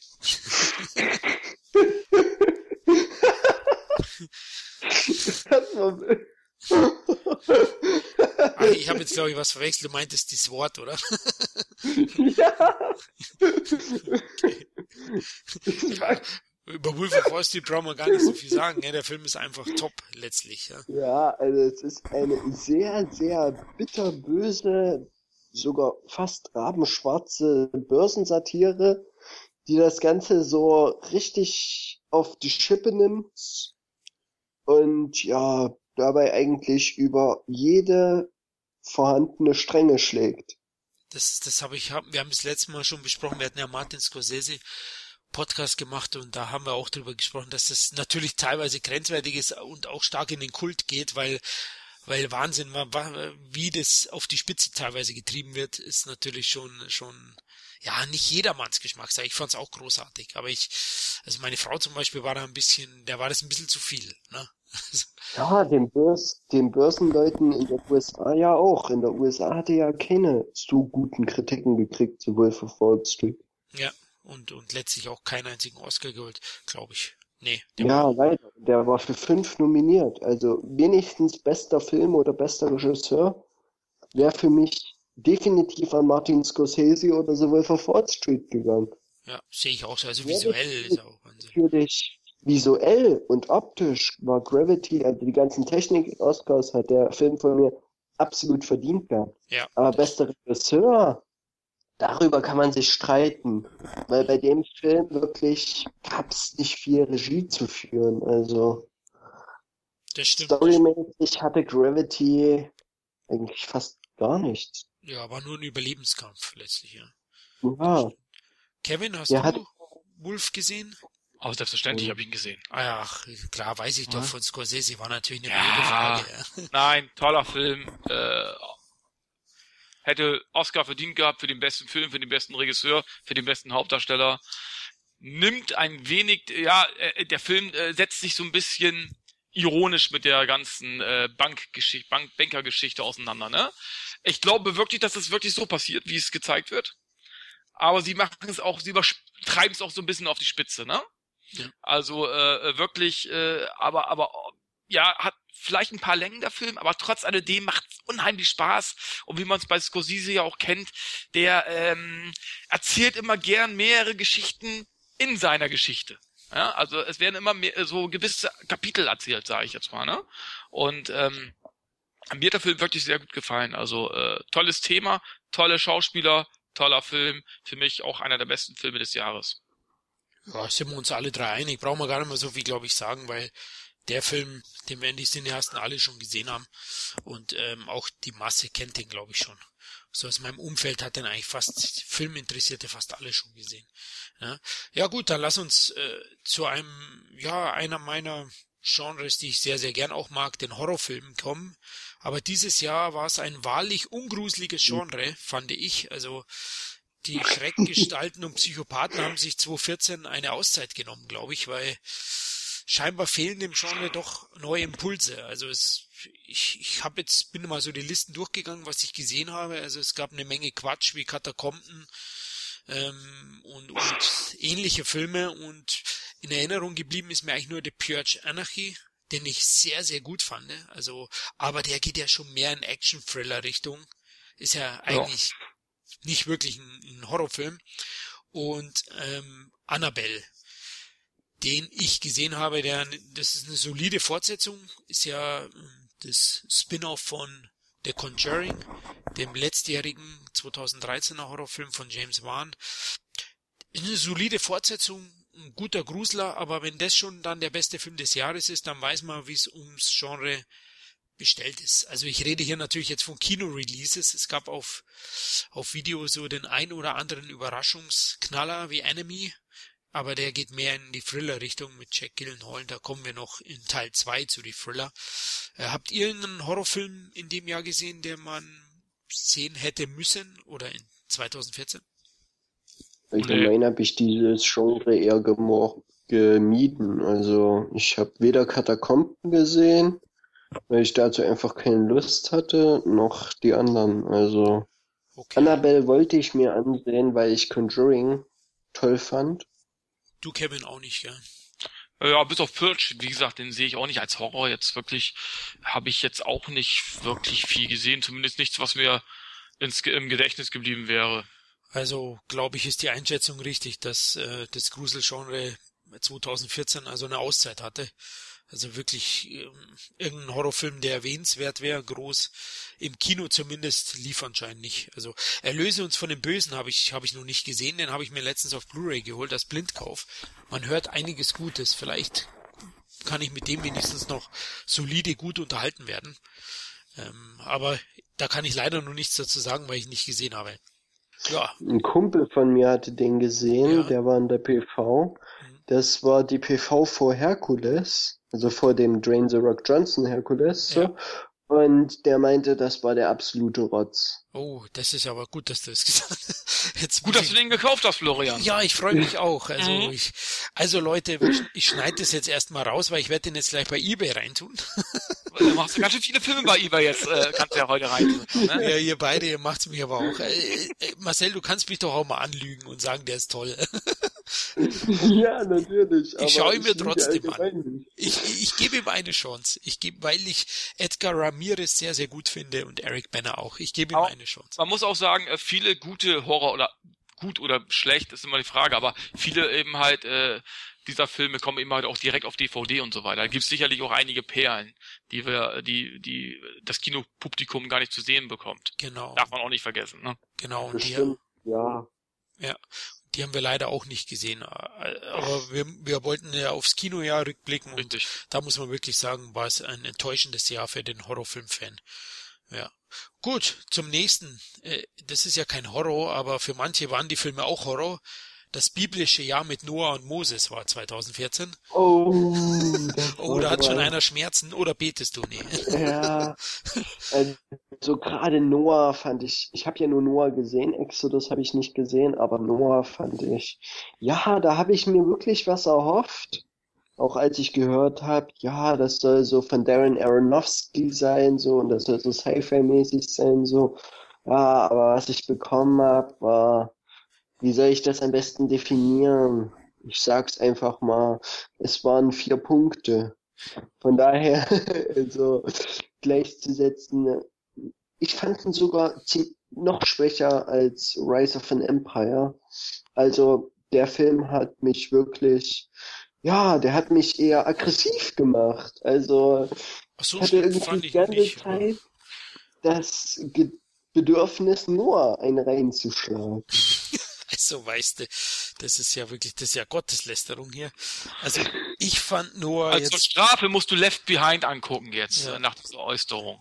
Ja. Da wirst du Noah nachher anbeten. Mit Nicolas Cage, ja. Das ja. ist auch ein. Guck dir den Film ein und du wirst Noah lieben. Apokalypse Nicolas Cage Film, oder? ja, ja, guck ihn dir an. Ich kann ihn dir nur empfehlen. Echt? Nein. Also ich muss sagen, ich fand die eigenwillige Noah-Interpretation Interpretation von, von Aronofsky gar nicht mal so schlecht. Also ich hatte einen 6 von 10 gegeben, wurde dafür auch ab und zu mal äh, angeschrieben. von ein paar anderen äh, Kritikern. ähm, aber ich fand ihn gar nicht so schlecht. Ich fand, ich fand ihn visuell recht ähm, ja ansprechend. Fand ja, visuell auch, war er natürlich eine Augenweite. Ja. Das muss man natürlich dazu sagen. Ja, genau. Visuell war er super. Und äh, also ich fand das erste Drittel ganz gut. Und ich muss auch sagen, dann, also dieses Familiendrama in der Noah da, in der, in der Ache, in der Noah. das Familiendrama der Noahs in der Ache. Ähm, ja, das hat mir schon schwer zugesetzt. Also da bin ich schon, ja, müde geworden. Und das war auch ein rechter Murks. Aber insgesamt ähm, fand ich ihn dann gar nicht so schlecht, wie, wie allgemein der Tenor war. Aber es ist jetzt kein Film, den man gesehen haben muss und der war aber international gesehen eigentlich, glaube ich, gar nicht so schlecht gelaufen. Also vor allem in den USA natürlich Bibelfilme über 100 Millionen gemacht, äh, lief er gar nicht so schlecht, was aber natürlich nicht, nichts über die Qualität aussagt. Also ich fand ihn dann so eben sechs von zehn, einen durchschnittlichen, durchschnittlichen Film, der natürlich ähm, eigentlich das Beste dran einen guten Cast hat. Ja, mit Russell Crowe, der war doch sehr, ja, ich fand ihn gar nicht schlechter als Noah. Äh, Kevin, du? Ja, ich bin da bei dir. Also ich habe da, ich, ich sehe das genauso. Guter Cast, gute Effekte, aber äh, wie gesagt, äh, auch eine, wirklich, wo sie nachher in der Eiche drin sind, äh, diesen, äh, sie kann darf das Kind ja nicht bekommen oder er will das Kind danach ja gleich töten von ihr, von die, seiner Tochter, Ziehtochter da irgendwie. Ja, Alkoholiker äh, wird er auch noch später. Ja, Alkoholiker wird er auch noch. Und, ähm, ja, er kämpft mit sich selbst. Was ist gut und was ist schlecht? Äh, er will ja alle Befehle von Gott, äh, die er zugetragen kommt, bekommt, will er ja ausführen. Und das dort, das ist mir dann ein bisschen zu, oh, weiß ich nicht, das liegt mir nicht. Also äh, ich fand den, den kann man sich angucken aber äh, äh, ach, das war's dann auch. Ich weiß nicht. Äh, wie gesagt, guckt euch Left Behind an, desto besser wird auch Noah. Also von daher ist Noah eigentlich ganz gut. Wenn ich, den mit Left Behind vergleiche, äh, wie gesagt, Left Behind ist zum Beispiel auch so ein Film für Atheisten. Also wenn du Atheist bist und du guckst dir Left Behind an, äh, kaufst du dir nach, äh, kaufst du dir danach äh, gleich eine Bibel. Also ähm, Und so ist es auch bei Noah. Also War die nicht daher. bei der Blu-ray schon dabei, die Bibel? Nee, das wäre auch nochmal was, ne? Als, ja, so als, als äh, Booklet. Ja, genau. Oh, jetzt aber, ich glaube, ich muss das rausschneiden. Was? Ich habe doch nur gesagt, äh, ich hab doch nur gesagt, die Bibel als Booklet, hallo? Ja, stimmt, du hast recht, eigentlich. Das oh. ich, ich mach Werbung. Äh, da hast du absolut recht. Geschäftsidee ist das ja wohl. Da ist die, die Versandkosten sind dann nicht mehr 2,95 Euro, sondern 15,95 Euro, weil es zu schwer wird. Ja.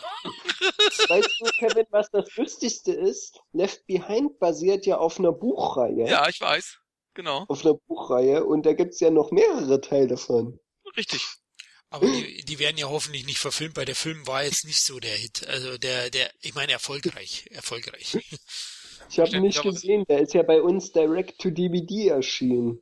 Und da habe ich mir nur einen Film geholt und das war The Rover. Den fand ich wiederum richtig genial. Okay, den haben wir gar nicht gesehen. Ja, ähm, Exodus Lass uns zu Exodus kommen. Ähm, habe ich leider oder wir alle drei nicht gesehen, habe ich vorhin erfahren. Ähm, deswegen können wir da jetzt nicht so viel dazu sagen, ähm, außer dass er anscheinend auch, so was man so im Internet hört, so am Tenor und auch an Erfolgszahlen, dass er auch wahrscheinlich nur solide ist. Oder? Marcel, hast du was gehört? Du... Ja, also ich habe einerseits das gehört, was ich erwartet habe, dass Ridley Scott zwar wieder monumental mit den Bildern äh, richtig, richtig punktet, aber storymäßig und so soll es ziemlicher Murks sein.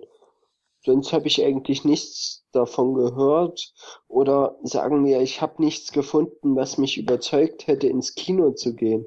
Eigentlich wollte ich ihn ja unbedingt sehen, weil erstens Ridley Scott, aber dann hat sich keiner gefunden. PV gab's auch nicht bei mir in der Stadt oder in der Nähe. Ja. Und so gereizt, dass ich dafür Geld ausgebe, um in eine andere Stadt zu fahren, hat's mich dann auch nicht. Und da habe ich es dann sein gelassen. Ja, bei mir ähnlich. Also ich hatte auch die Möglichkeit, kam nicht dazu war anfangs auch ein wenig gehypt, weil Ridley Scott, ich, ich, ich mag ihn, ich fand auch Prometheus gut, ja. Ich stehe dazu, Leute. Also Prometheus ist ein guter Film. Und ähm, Ja, ich war eigentlich schon gehypt, ein wenig auch wegen Christian Bale, wegen äh, Joel Egerton heißt er, glaube ich, den ich von seit Warrior sehr, sehr schätze und auch dessen Karriere betrachte oder beobachte. Und aber irgendwie hat sich's dann verlaufen, ne? Mit immer mehr Bildern und immer mehr Hintergrundinformationen habe ich dann gesagt, ach, das ist ein Film, den kann ich mir auch auf meinen 75 Zoll Fernseher hier anschauen. Und hm. ja, das passt. Nee, ich meine, ich habe nur 40 Zoll. das ist schon, das ist wie beim Schwanzvergleich, ne? Wenn man sagt, bei mir in der Arbeit, oh, 40 Zoll, da lachen sie einen aus, ne? du hast nur 40, ne? Ich habe 75. nee, aber das ist, da habe ich mittlerweile entschieden, dass ich mir den eben ähm, auf DVD Blu-ray mal äh, zulege und dann ähm, nachholen werde. Kevin, du hätte dich der Exodus noch gereizt, also du wirst ihn sicher auch nachholen, ne? Ja, ich werde ihn vielleicht irgendwann auf DVD oder Blu-ray äh, nachholen, aber nicht fürs Kino. Also ich gehe sowieso sehr selten ins Kino eigentlich. Ich gucke mir die meisten Filme eh zu Hause an. Aber er war mir auch von der Werbung schon wieder zu CGI-lastig. Das war mir alles zu da waren mir wieder viel zu viele Computerspielereien dabei, was ich in der Werbung gesehen habe, ne, in den Trailern, ne. Aber äh, trotz alledem werde ich dem natürlich eine Chance geben. Alleine schon Ridley Scott und äh, Bale, das ist die, ja, das sollte schon mindestens ein solider Film werden. Genau, denke ich auch. Ich muss dazu sagen, ich konnte ja trotz allem hier Ridley Scott The Counselor doch was abgewinnen durch Michael Fassbender. Und ja, ein Scott-Film ist, glaube ich, schon immer es wert, zumindest angeschaut ja. zu werden. Also das finde ich schon. Das kann man schon so sagen. Also Ridley Scott-Filme äh, sind schon sehenswert. Gut, gehen wir zum nächsten Genre und da sind wir, ja, wir sind bei einem Animationsfilm. Ja, ich habe mir hier mal notiert, der schwächelt 2014, Fragezeichen. Dieses Jahr war ja ausnahmsweise mal nicht äh, eine Pixar- oder Disney-Produktion groß dabei, die dominiert hat.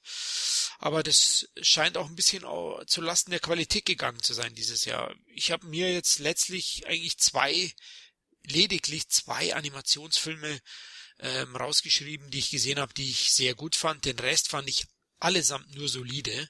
Einschließlich zum Beispiel Rio 2, der wirklich auch Rio 2 fand ich unterdurchschnittlich. Ja, ja, ich habe ich glaube, ich habe ihm auch fünf gegeben oder also einfach nur ein Durchschnittsfilm, einfach den hast du so schnell vergessen, aber also ich fand Drachenzähmen leicht gemacht zwei erstklassig. Ich fand ihn sogar besser wie den ja. ersten Teil und äh, hoffe auch und ich denke, er wird den Oscar bekommen. Er hätte absolut verdient, war für mich der beste Animationsfilm 2014.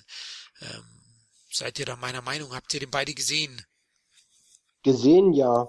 Auf jeden Fall. Aber nicht meiner Meinung. Du fandst Lego Movie besser. Das wäre nämlich der zweite Film. Ich fand Lego Movie besser, genau. Okay. Erstens, weil ich mich beim Lego Movie wieder meine Kindheit zurückversetzt habe, wo ich da auf dem Boden saß und mit Lego gespielt habe und mir neue Ideen ausgedacht habe, was ich mit Lego alles machen könnte und so. Und zweitens, weil es mal was Neues war. Also sowas gab's noch nicht. Und auch die Ideen, wie sie das umgesetzt haben, also die Umsetzung und auch wie sie dann diese realen Menschen eingebaut haben, das hat mir alles top der, gefallen. Der Twist war super, ja, gebe ich dir recht. Da hat ja. mich auch aus den Socken gehauen. Ja, der ist auch sehr, sehr gut. Also die beiden sind auf einem Niveau. Ich fand Drachenzähm leicht gemacht auf einem Niveau sind. Also ich habe zum Beispiel den gleich viele Punkte gegeben. Ich fand beide richtig genial. Okay, da habe ich ja richtig. Also erstens, weil ich Drachenzähmen sowieso Fan bin. Ich habe sogar, gebe ich ehrlich zu, Dragons, die Reiter vom Burg gesehen. Auf Super RTL. Ich weiß auch nicht, wie ich dazu kam, aber ich habe mir gesagt, ja, du fandest Drachenzähmen super, du magst Drachen, dann siehst du dir jetzt auch die Serie an. Wie stark fällt die ab zum, zum Film, die Serie? Die habe ich nicht gesehen. Ähm, die passt eigentlich ziemlich gut sogar zum Film. Okay. Also so als Zwischending. Aber halt qualitativ natürlich schwächer, also auf einer unteren Stufe. Qualitativ schwächer, aber trotzdem noch ganz okay. Also ergänzt, gibt also, zusätzliche Infos und so. Mhm. Er, ergänzt sozusagen, ja. Okay. Kevin, hast du Hätte die beiden gesehen? Ja. klar. Also äh, Drachenzähmen für mich auch der beste Animationsfilm des Jahres. Ich fand auch schon Teil 1 Teil 1 gefällt mir auch sehr gut. Also das war für mich sowieso einer der besten Animationsfilme bisher. Da war sogar das 3D gut. Ja? Ja. Da sind äh, wir uns einig. Ja, wirklich. einig, ja. ja. Und Lego fand ich 3D, zumindest in dem Kino, wo ich war, scheiße. Aber der Film hat mir, war echt toll, haben sie wirklich toll umgesetzt. Am Ende ist er mir ein bisschen zu ausgeflippt. Also das ist mir daher ein bisschen, war mir daher ein bisschen zu viel. Da weiß ich nicht. Äh, ist Geschmackssache, ne? Also insgesamt gefiel mir Lego gut, nur am Ende geht mir, finde ich, geht ziemlich schnell die Luft aus, so ein bisschen. Ne, bei dem Film und das ist ein bisschen zu durchgeknallt. Ne, aber wie gesagt, ansonsten haben mir beide Filme gut gefallen. Drachenzähmen ohne sowieso, also äh, Top-Film und Lego äh, war auch sehr gut. Äh, da freue ich mich auch schon auf den zweiten Teil. Also ähm, oh ja, das ja. Und Drachenzähmen Teil 3. Auch, ja, der wird ja auch kommen, mit Sicherheit. Ja, absolut. Also, also die werden. Na, kommt der? Weil ja, stimmt. Also freuen würde es mich natürlich sehr, weil die Reihe hat für mich unbedingt einen dritten Teil verdient. Ja, also ein Spiel wird wohl reichen. Also. Ja, denke ich auch. Also es ist ja nicht der aller, allergrößte Animationshit Drachenzähmen, aber das Einspiel war, glaube ich, höher als beim ersten und ich denke, das rechtfertigt auch äh, eine Fortsetzung. Ich denke, ich, ich muss aber auch sagen, die Pinguine aus Madagaskar, oh. die ihren eigenen Film bekommen ja. das hat mir wiederum auch ganz gut gefallen. Oh, da sind wir mal kontroverser Meinung. Also der, uh, der, der ist bei mir einer, der hat bei mir vier von zehn gekriegt. Aber ich habe die Kritik noch nicht einmal veröffentlicht, glaube ich noch nicht. Ich mag die Pinguine so auch nicht, was. Naja, ich bin auch kein großer Fan. Ich finde ja die Madagaskar-Filme schon völlig überschätzt. Also die haben mir alle nicht so gut gefallen.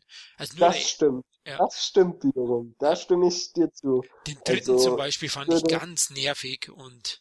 Den dritten fand ich richtig schlimm. Also der hat bei mir die niedrigste Wertung erhalten. Ja, also. Ja. Und, und der, ich konnte den Pinguin auch nicht so viel abgeben. Ich fand die für, für eben in Madagaskar diese Kurzsketche ganz gut, aber für den ganzen Film, also mir hat er nicht, nicht so gut gefallen. Ich meine, eben solide höchstens, ja. Und, und für mich über, überstrahlt hat Drachenzähmen leicht gemacht 2 und, und Lego Movie eigentlich das Animationsjahr 2014. Ich glaube, die anderen Filme fallen ab. Aber ist natürlich auch Geschmackssache. Also, äh, sonst wüsste ich auch keinen. Oder fällt euch Paddington ist ja kein reiner Animationsfilm. Habe ich nicht gesehen. Ja, habe ich auch noch nicht gesehen. Habe ich auch noch nicht gesehen. Wollte ich sehen, hat es dann leider nicht geklappt. Hast du... Aber den möchte ich unbedingt noch sehen. Ja, wollte gerade sagen, hast du Positives gehört? Ich glaube, Paddington kommt ganz gut an. Da habe ich nur Positives gehört bisher. Okay, ja, werde ich vielleicht auch noch nachholen. Vielleicht ähm, tun wir euch hier eine Perle verheimlichen, aber Paddington ist ja gerade auch erst im Kino. Also so aktuell sind selbst wir manchmal nicht. Aber ich denke, Drachenzähmen leicht gemacht 2 und Lego Movie, das sind unsere Animationsfilme 214. Ja, die würde ich sogar beide auf eine Stufe stellen. Also es sind bei mir dieses Jahr zweimal Platz 1. Okay, alles klar. Also die holt ihr euch. Die gibt's auch überall schon im Heimkinomarkt. Ja, gut, dann lasst uns zum Abschluss des ersten Teils kommen. Der alljährige Mittelerde-Ausflug zur Weihnachtszeit war wieder mal der oh. Hobbit 3, die Schlacht der fünf Heere. Der ist zwar auch sehr aktuell gewesen, aber den haben wir zufällig mal gesehen. also ich habe ihn gesehen und ich war überraschend enttäuscht. Also, ähm, also ja, nicht also ich habe ihm sechs von zehn gegeben und da bin ich gut, ja, ich weiß. Ich, ich, ich weiß natürlich auch immer, ähm, mich zu ergötzen an den optischen Dingen. Auch wenn alle Effekte nicht unbedingt ähm, so gut waren, aber ich finde einfach, der sechste Mittelerde-Ausflug ähm, Jacksons kränkelt schon eigentlich an seiner inhaltlichen Lehre. Also letztlich merkt man einfach hier, äh, dass das ein aufgeblähter blätter dritter Teil ist. Eigentlich hätte er die Story des Hobbits auch in zwei Teilen erzählen können. Und das andere ist diese ermüdende Dauer-Action. Also letztlich wird da ständig nur gekämpft, es wird kaum geredet, das ist, beginnt dann an zu langweilen nach einer Stunde. Und das waren so die Hauptkritikpunkte von mir. Dann fand ich auch den Wandel von, von dem Oberzwerg. Jetzt muss mir einer helfen. Wie heißt er denn? Wie heißt ähm, Torin. Torin, Torin fand ich auch nicht wirklich gelungen, aber es kann in einem Extended... Ich fand noch nicht mal glaubwürdig. Ja, also, auch nicht, eben, genau. Gebe ich, geb ich dir recht. Ich, ich, ich fand diesen Wandel, den fand ich ehrlich gesagt ziemlich lächerlich. Also ich, ich habe ihm ja. weder diese böse Seite abgekauft, diese total gierige Seite, noch das andere, dass er dann plötzlich sagt, plötzlich wechselt oder so. Und ich habe mich auch die ganze Zeit gefragt, wieso die Zwerge, also seine Kumpanen, die ganze Zeit hinter ihm stehen, wo er so ein Holzkopf war. Das stimmt, das konnte ich auch nicht nachvollziehen. Ich konnte das echt nicht nachvollziehen. Und zweitens muss ich sagen, das ist ein Film für den Computer gemacht ja. und am Computer gemacht. Also das war wirklich wie als hätte ich den Hobbit auf der PS3 gezockt. So habe ich mich manchmal in dem Film gefühlt. Oder PS4. Genau, das ist mein größter Kritikpunkt. Ja. Genau, das ist also, mein größter Marcel, das da, ist da absolut so meine viel, Meinung. Da war so viel CGI, da, da war eigentlich nur CGI. Ja, also da gab's überhaupt gar kein Mittelerde-Feeling mehr. Also das ist völlig abhanden gekommen. Mit dem Buch hat er fast überhaupt nicht mehr übereingestimmt.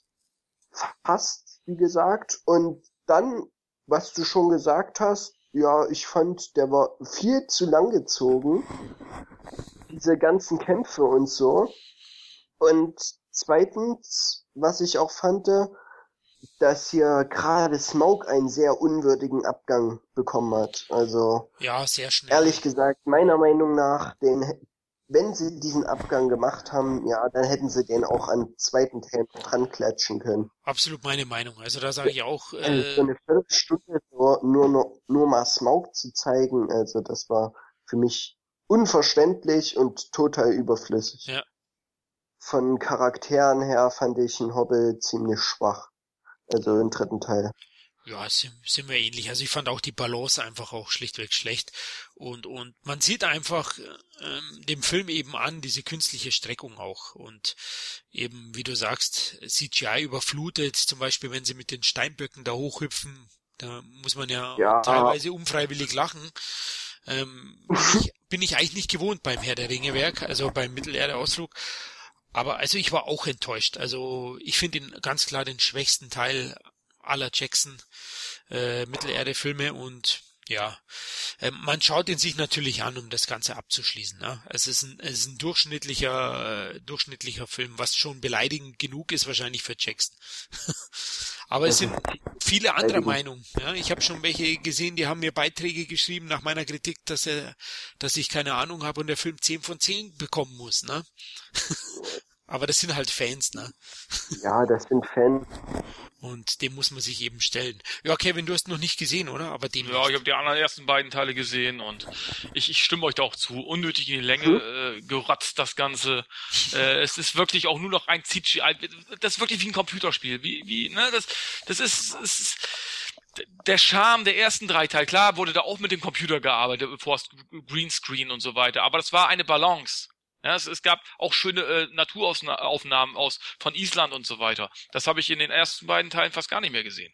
Ja, also ähm, Neuseeland das, wahrscheinlich, aber. Oder Neuse genau, Neuseeland, nicht Island, ne? Also ähm, äh, das, da fehlt mir die Balance, das ist mir einfach einfach schon zu sehr alles zu sehr aus dem Computer äh, äh die Charaktere, die interessieren mich null. Ich kann die Zwerge sowieso nicht ab. Den einzigen Zwerg, den ich mag, ist Gwildo aus Mars of the Universe. Und selbst der äh, ist, äh, hat sich nicht mit Ruhm bekleckert, sondern höchstens mit Bratensoße. Äh, ne? Also wirklich. Und, und ich muss sagen, äh, äh, wie gesagt, und bei Prequels habe ich sowieso immer das Problem, weil das Problem ist einfach, du weißt, wie es ausgeht letzten Endes eigentlich. Ja. Du weißt, wer überlebt, die Charaktere. Also die, die richtige Spannung fehlt mir von vornherein eigentlich. Es ist schön, wie es auch, äh, es ist zwar nett wie, zu beschreiben, wie, wie die Vorgeschichte ist, aber im Endeffekt weißt du ja, wie es endet, ne?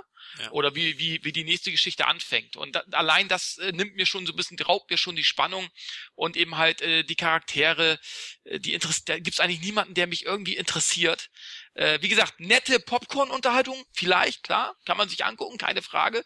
Und wie du auch schon gesagt hast, Florian, zu sehr in die Länge gestreckt äh, zu CGI-lastig. Also das ist für mich, da kannst du das Spiel spielen auf dem PC, da hast du da wahrscheinlich dasselbe Erlebnis, ganz ehrlich. Also äh, ich habe Teil 3 nicht gesehen, aber ich erwarte das einfach so auch, äh, ich erwarte das auch wirklich nur so und äh, ich werde mir den natürlich noch ansehen, aber wie gesagt, in der Form brauche ich auch keine weiteren äh, Filme von äh, aus Mittelerde, ganz ehrlich nicht.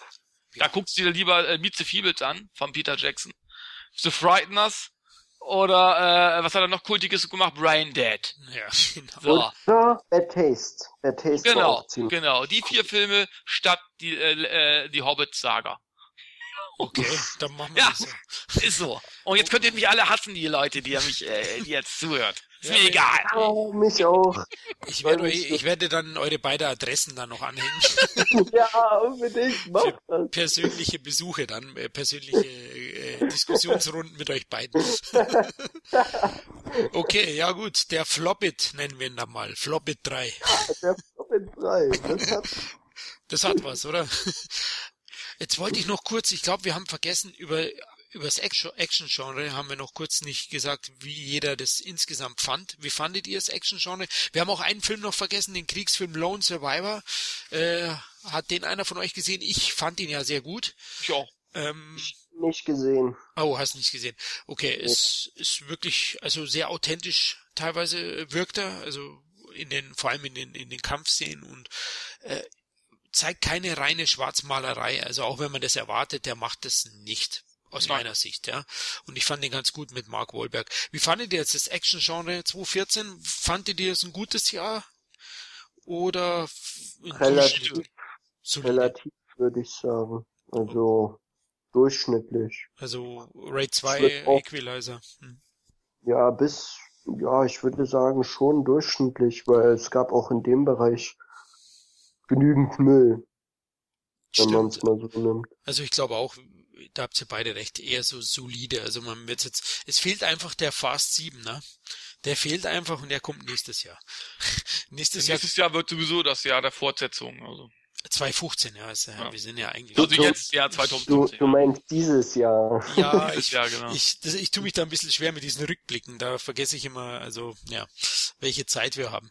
Auf jeden Fall, ja, dieses Jahr wird natürlich, da müssen wir einen Sonderpodcast machen, nur über den über das Action-Genre, weil was da an Fortsetzungen und und und Eventkino geboten wird, ist Wahnsinn. Also also da Das wird ja stimmt. was abgebrannt, das ist Wahnsinn. Ja, ich fand's auch solide. Also insgesamt sicher kein kein Schreckensjahr wie wie das Horror-Genre, aber auch kein Spitzenjahr.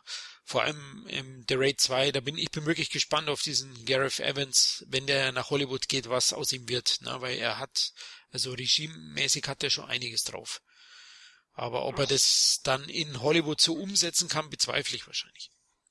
Man muss ja auch so sehen, also der eine, der es Last Stand gemacht hat, Mhm. hier der Regisseur, der ist ja auch nach Hollywood gegangen und ja, das Last Stand hat mir nicht gut gefallen, während ich sein anderes Werk, was er damals gemacht hat, dieser asiatische Regisseur I Saw the Devil, den Ah, wiederum, den fand ich richtig genial, also Ja gut, sie müssen sich natürlich in gewisser Weise anpassen. Das ist ja auch spannend, aber wahrscheinlich ist es gar nicht spannend. Fast 7 macht James Wan. Ja, James Ja, Wan. James Wan kann ich vor allem im Horrorgenre ziemlich viel abgewinnen. Wenn man sich anguckt, The Conjuring, da war ich ja faszinierend und verblüfft zugleich, dass der so gut ist. Ja, Saw, ich meine, der hat genug gemacht, auch Death, Sent Death Sentence, glaube ich, mit Kevin Bacon ist ein guter Thriller. Also der hat, der hat wirklich einige Insidious, sind auch sehr, sehr gute Horrorfilme. Also, aber ich denke, er wird sich, habe ich mit Kevin ja schon in dem Podcast äh, Vorausschau 2015 gesprochen, er wird sich dem Franchise wahrscheinlich unterordnen müssen und wird letztlich dasselbe abliefern, als die vorherigen Justin Lin abgeliefert hat der ja jetzt True Detective Staffel 2 drehen wird. Ja, ich bin gespannt. Also wenn, ich mir die Besetzung angucke, dann habe ich Bauchschmerzen. Colin Farrell, Vince Vaughn, also Ja, wer weiß. Also ich hatte auch damals. Vince Vaughn, da bin ich ehrlich gesagt irgendwie etwas verwirrt, weil er, er hatte auch schon Rollen, wo ich sage, ja, ich könnte mir schon vorstellen, dass der da, wenn der gut in Szene gesetzt wird, dass der da auch was draus machen kann, weil siehe The Cell zum Beispiel, also könnte klappen, aber Colin Farrell, da bin ich, also wenn ich gerade an Winter's Tale denke, oh, von Akiva Goldsman, der letztes Jahr lief, den habe ich da nicht gesehen. Ne? sei froh. Also, Ah, das hat war ja gesehen. auch eine Buchverfilmung, stimmt. Das war ja auch eine Buchverfilmung. So scheiße fand ich den nicht. Ganz ehrlich. Also äh, klar gab es da wirklich einige Lücken. Auch, die größte Fehlbesetzung aller Zeiten mit, mit äh, Will Smith. ja, äh, als Teufel oder als Satan oder was auch immer. Aber ganz und, und Russell Crowe kam deutlich zu kurz. Aber ansonsten fand ich teilweise auch die die die Liebesgeschichte und daher den Zeitsprung ins äh, von äh, ne, den Zeitsprung ins Jetzt. Das fand ich eigentlich gar nicht mal. So, also ich fand ihn, ich ich wurde eigentlich a, a, relativ gut unterhalten bei dem Film. Also ich fand vor allem ihn relativ komisch. Gerade wegen Will Smith als. ja, das war, ich dachte, was macht der denn da jetzt? Wollen die mich jetzt verarschen oder was? also bei aller Liebe. Das habe ich gar nicht mitgekriegt. Doch, da... doch, doch. Also da musst du sehen, also die Performance äh, Weltklasse. Ja, Will Smith ist ja auch ein bisschen ein gehypter, also äh, der ist ja nicht der Linie stand, der Russell Crowe und da irgendwas geschwört hat, damit er dann losziehen konnte. ja, okay, dann werde ich den wohl nachholen. Ich bestelle ihn gleich mal nebenbei hier bei Amazon. Oh, 28 Euro, na ja, der muss ich kaufen. Scherz. das ist die Sonderedition. Ja. Da willst du noch dazu. Als, ja, als Wackelkopf, ja. als Wackelteufel. okay, ja gut, Leute, ja jetzt beenden wir am besten den ersten Teil. Oh Mann, ist spät geworden. Mit Hobbit schließen wir das Blockbuster ja ab. Oder mit Winter's Tale. wir sind mal wieder abgeschwiffen. Ich hoffe, ihr verzeiht uns das. Ähm, in Teil 2 werden wir auf jeden Fall das Comedy-Genre unter anderem unter die Lupe nehmen und über das Blockbuster-Kino und die inklusive der Kino, äh, der Comic-Verfilmung natürlich auch sprechen. Und auch den deutschen Film werden wir uns natürlich ausgiebig widmen. Da werden einige, ja genau, Who Am I, Honig im Kopf, es gab schon einige erwähnenswerte Titel. Ja, es hat mir riesen Spaß gemacht mit euch beiden. Ähm, ich danke euch mal für die Zeit und für euer Gesabbel. ich freue mich schon auf Teil 2. Macht's es gut. Liebe Hörer, war schön, dass ihr dabei seid. Ich hoffe, wir können euch beim nächsten Mal wieder begrüßen. Das war's mit Teil 1 von dem Kinojahresrückblick 2014.